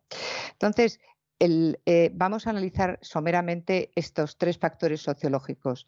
El sistema de opulencia occidental, insisto, algunos dirán capitalista. No, es que el capitalismo tiene mucho que ver con la ideología política. El sistema de opulencia occidental ha creado una escala de valores sociales que sitúa al consumismo hedonista como principal referente de la felicidad. Es decir, dentro de este esquema, ¿qué hace el joven? El joven para intentar ser feliz consume, necesita consumir cosas que le produzcan placer y que es precisamente la conducta que caracteriza el comportamiento infantil. Es decir, mamá, mm, cómprame, mamá, eh, voy a estudiar, ¿y qué me gano? porque es muy típico que los niños cuando acaben un curso, además de graduación, comida de fin de curso, pero digo de fin de curso de cinco años, porque les gradúan después de educación infantil y les hacemos pues el viaje a Euro Disney. ¿Por qué? Es decir, estos son votos de riqueza es la pulsión del tener. Esto impide que el niño se esfuerce, que el niño madure para conseguir y obtener. Claro que es bueno obtener cosas, pero lo que es bueno es ver que esa obtención de cosas lleva un esfuerzo y lleva un tiempo y una preparación. Y este contexto consumista y hedonista es un factor necesario, por supuesto, pero no suficiente para generar inmaduros, porque entonces seríamos todos, ¿no? Porque la persona necesita que la obtención de ese placer no requiera de esfuerzo relevante. Y para eso están los padres. Es decir, el sistema consumista está ahí, pero los padres que tienen criterio dicen, no, aunque te pueda dar esto, mm, este capricho no te lo doy, porque te quiero y porque quiero que madures. ¿no? Y en este punto es donde entra en juego la responsabilidad del modelo educativo, porque se suele cometer el error de facilitar el consumo a los hijos sin educarlos en esa cultura del esfuerzo. Y que en esa cultura del esfuerzo les tenemos que enseñar a relacionar adecuadamente los esfuerzos con las recompensas. Y sin esa asociación es difícil que la persona llegue a una edad adulta con madurez. Porque luego resulta que son seres frustrados, y que son seres iracundos y que son seres que tiran la toalla a la primera de cambio y que son seres que te dicen, bah. Ahora vamos a analizar el sistema educacional permisivo, ese que habla tanto también el juez Emilio Calatayud y que ha sido y está siendo un auténtico facilitador. ¿no? Si, si consideramos la educación, porque, porque técnicamente es así, un conjunto de instrumentos y de métodos que la sociedad tiene para que los jóvenes y los niños aprendan a comportarse de acuerdo con las normas y valores de esa sociedad, de ese momento, de ese estado. ¿no? Hay, tres sistemas de educación, unos más reglados, más formales y otros menos reglados, menos formales, pero que ahora mismo tienen más incidencia en la educación, que son, por supuesto, la familia, la escuela y los medios de comunicación. Entonces, se supone eh, que la familia se supone que debería servirnos para sentirnos queridos, protegidos.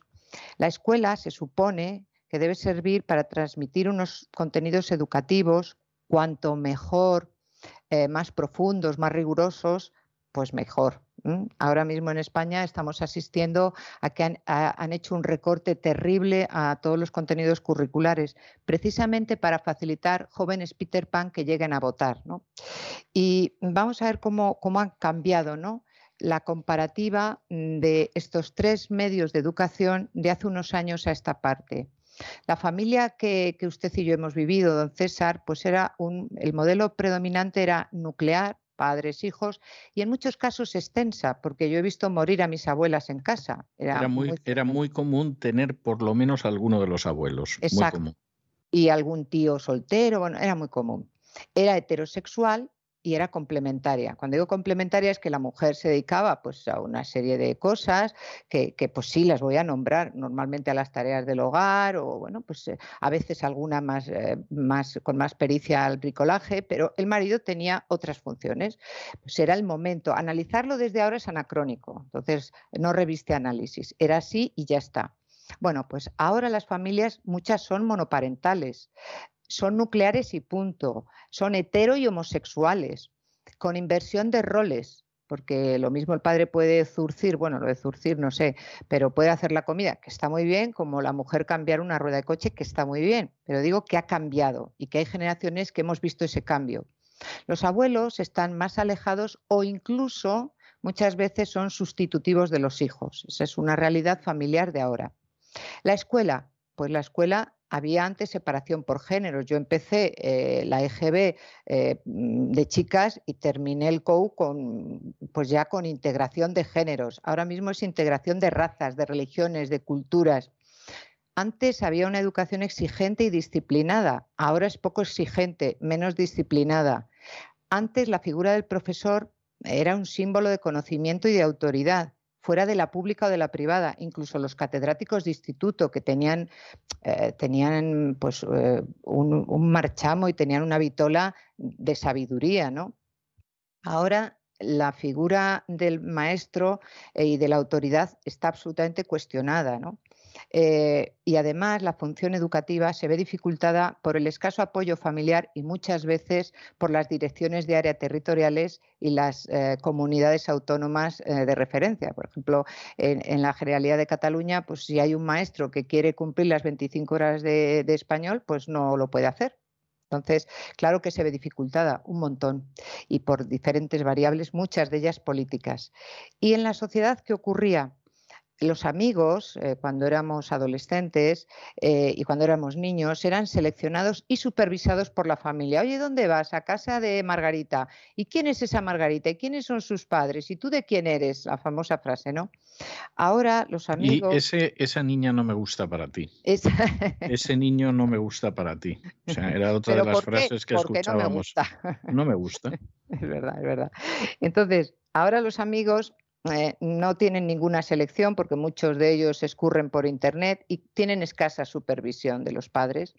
Los referentes de identificación antes eran los padres. Pues mi padre es, no sé qué y mi padre, pues es muy fuerte. mi padre, fíjate lo que hace. Mi padre, o figuras ejemplares del cine, del arte, del deporte.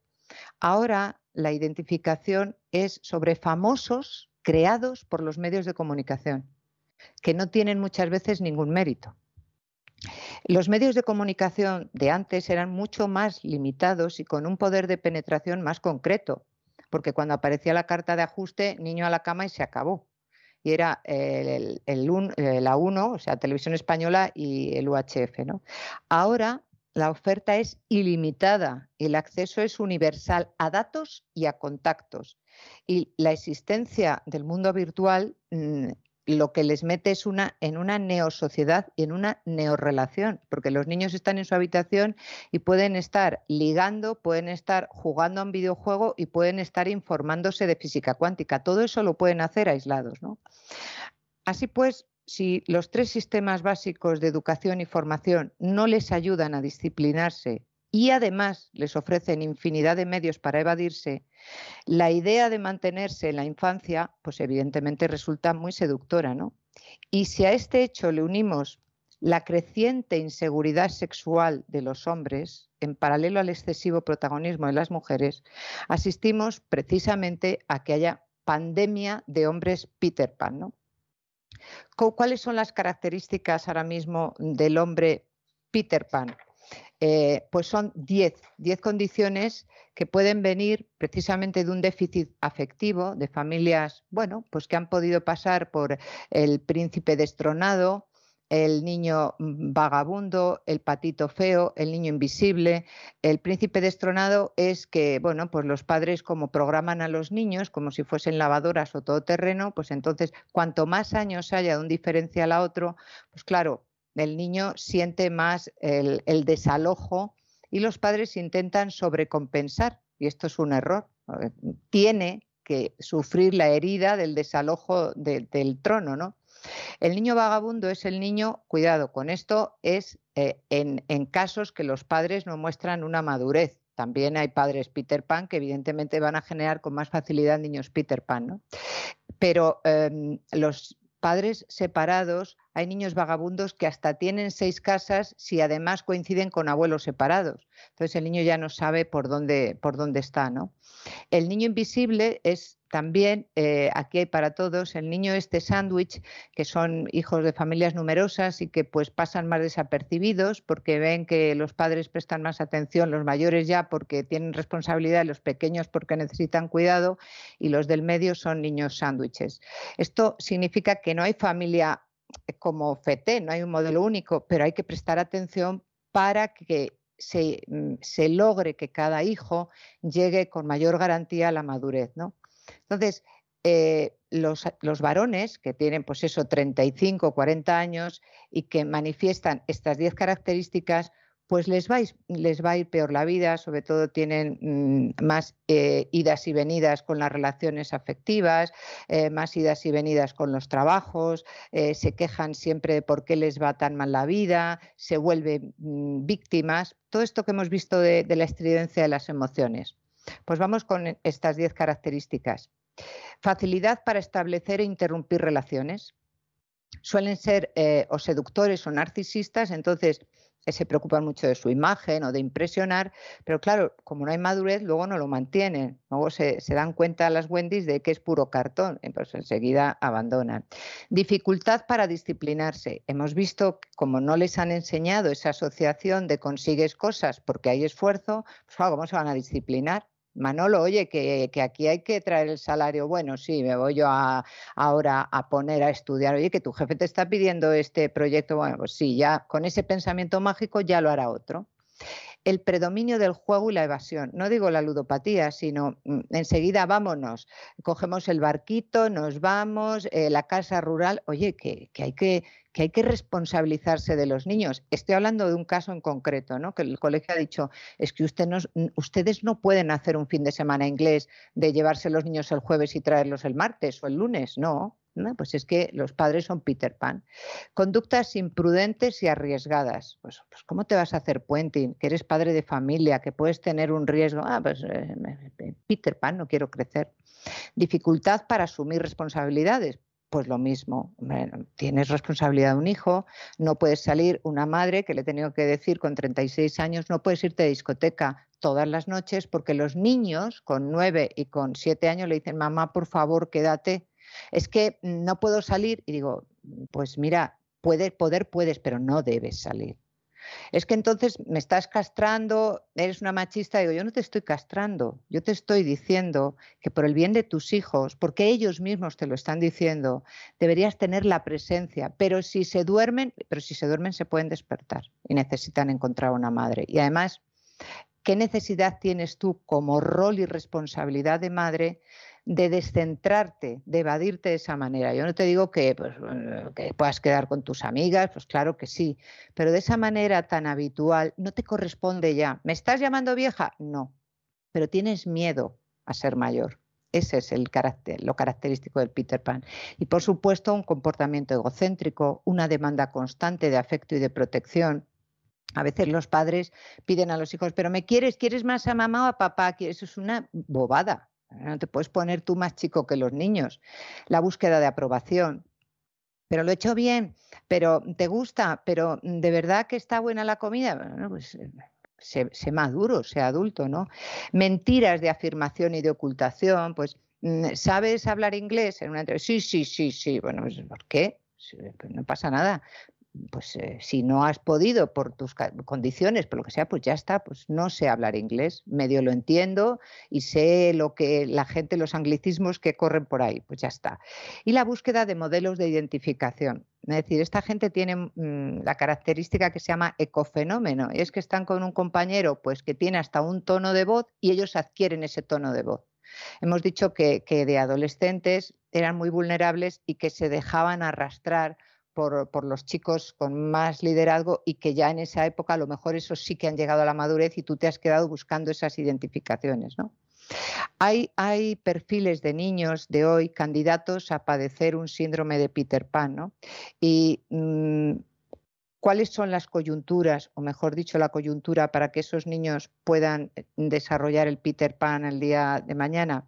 Pues la mayoría de los niños viven en familias que dedican un tiempo muy importante al trabajo, porque el trabajo es mm, importante, pero los niños más.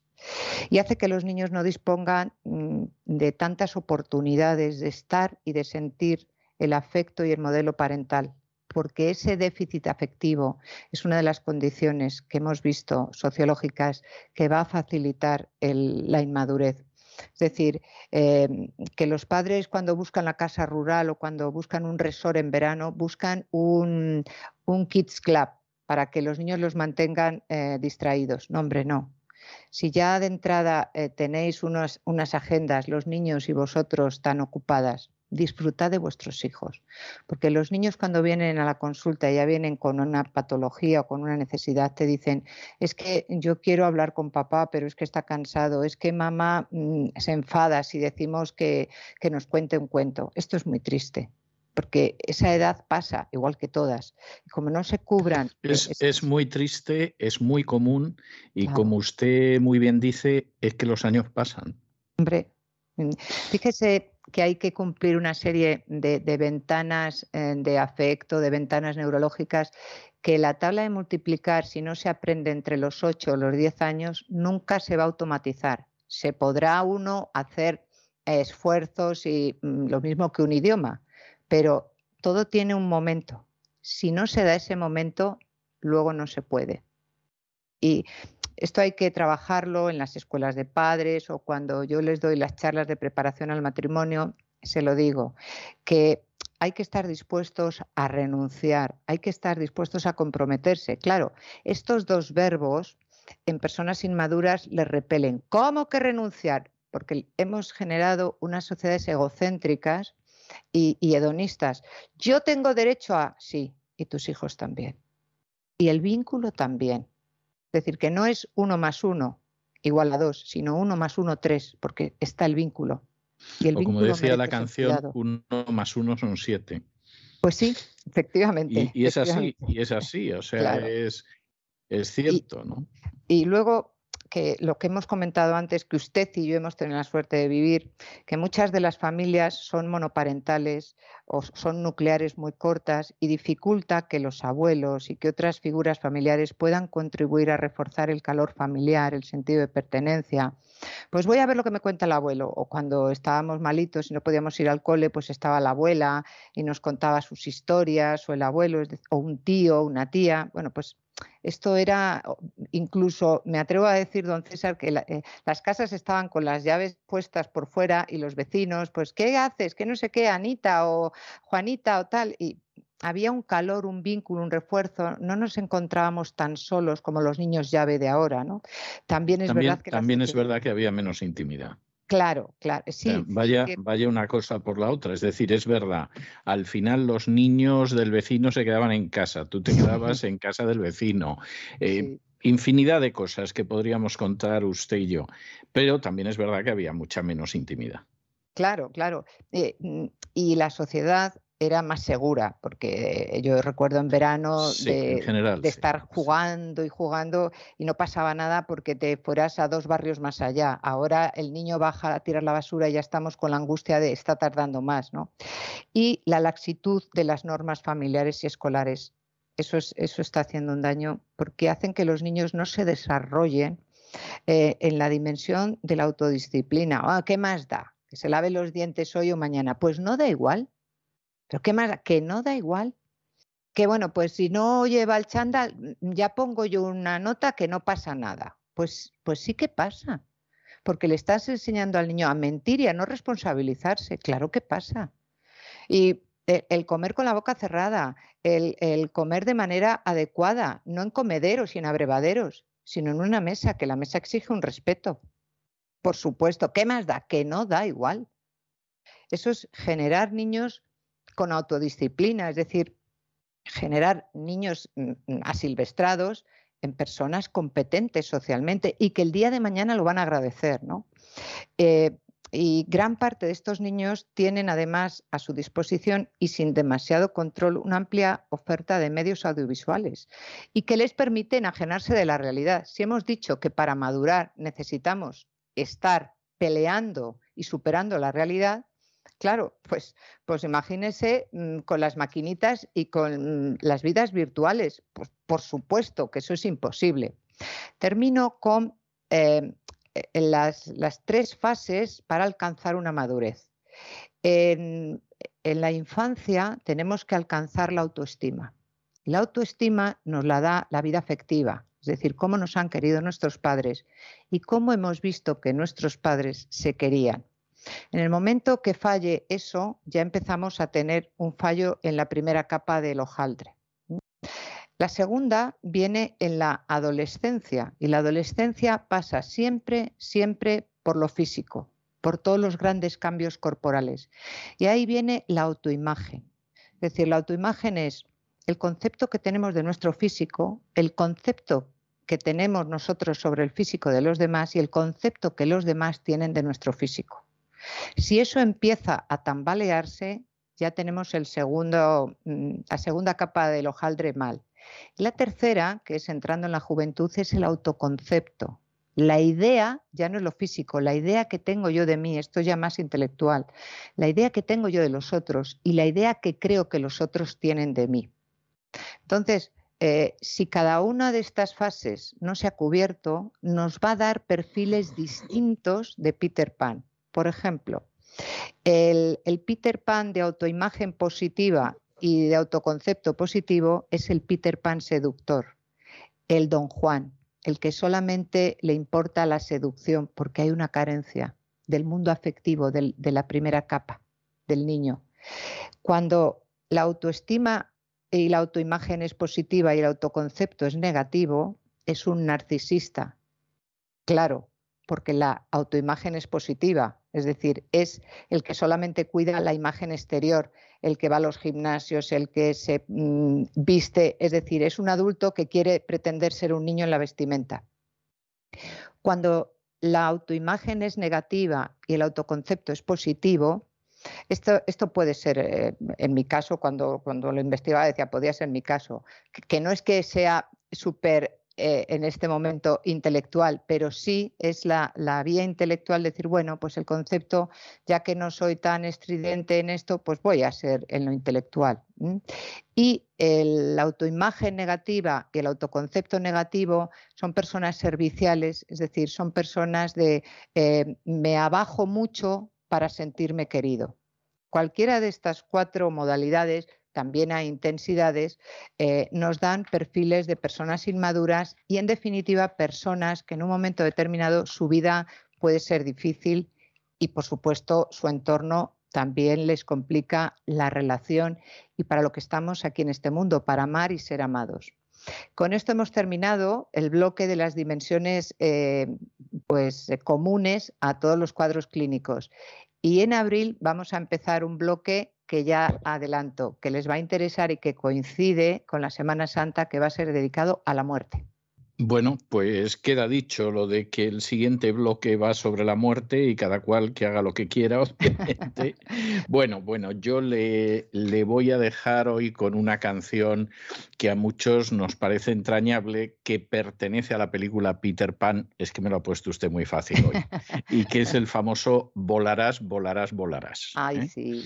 Que, que cuando Peter Pan aparece en el dormitorio de Wendy, y llegan los otros dos hermanos pequeños, y les dice que todo es posible si, si crees y que lo puedes hacer y acaban volando hacia el país de nunca jamás. Por cierto, volví a ver la película el año pasado, a finales del año pasado, hice un repaso de, de algunas de las películas más emblemáticas de Disney. En general, en general han aguantado el paso del tiempo extraordinariamente bien extraordinariamente bien. Eh, y, realmente algunas, como Peter Pan, siguen siendo obras maestras. Esa es la realidad. E incluso sucede otra cosa, y es que, por ejemplo, algunas características que tenían esas películas que a lo mejor nos encogían el corazón si éramos muy pequeños, ¿eh? pues moría la mamá de Bambi, eh, se llevaban a la mamá de Dumbo, en fin, cosas de este tipo que, que te partían el alma, cosas así.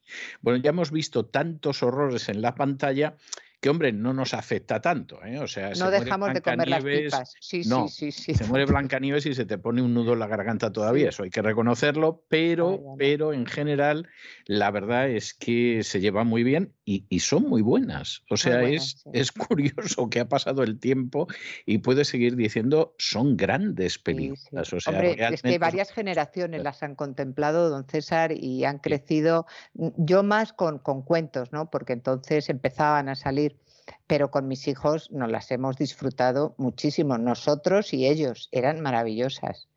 Sí, no, no, a mí me parece, a mí me parece sinceramente eh, extraordinaria. Peter Pan, ya digo, la volví a ver hace pocos meses, seguramente menos de medio año, y la volví a ver con un enorme agrado. Me pareció que seguía siendo muy buena y seguía siendo muy fresca y muy imaginativa, o sea que muy divertida además. Y tiene frases, en, mi casa tenemos una frase que era el capitán Garfio que dice, ay, no te hagas odiar, pues cuando alguno de la, de la familia se pone así en plan intenso, por favor, no te hagas odiar.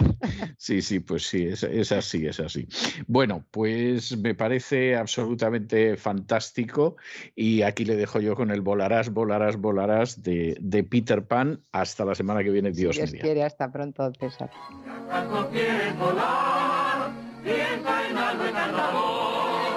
como aquella Navidad en que viste el despertar puré de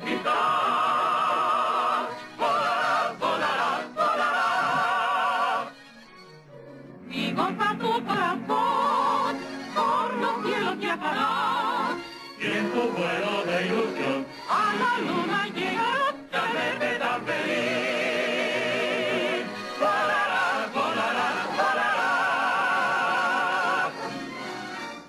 Y con estos compases en los que Peter Pan nos invitaba a volar solamente con quererlo, hemos llegado al final de nuestra singladura de hoy del programa La Voz. Esperamos que lo hayan pasado bien, que se hayan entretenido, que desde luego hayan aprendido un par de cosillas útiles y los emplazamos para mañana, Dios mediante, en el mismo lugar y a la misma hora. Y como siempre, nos despedimos con una despedida sureña.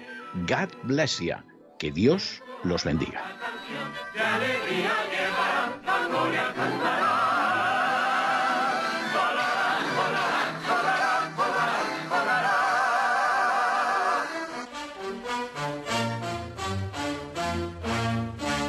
El programa La Voz es una producción de Artorias Incorporated y al amparo del derecho a la libertad de expresión no se hace responsable de las opiniones vertidas en el curso del mismo.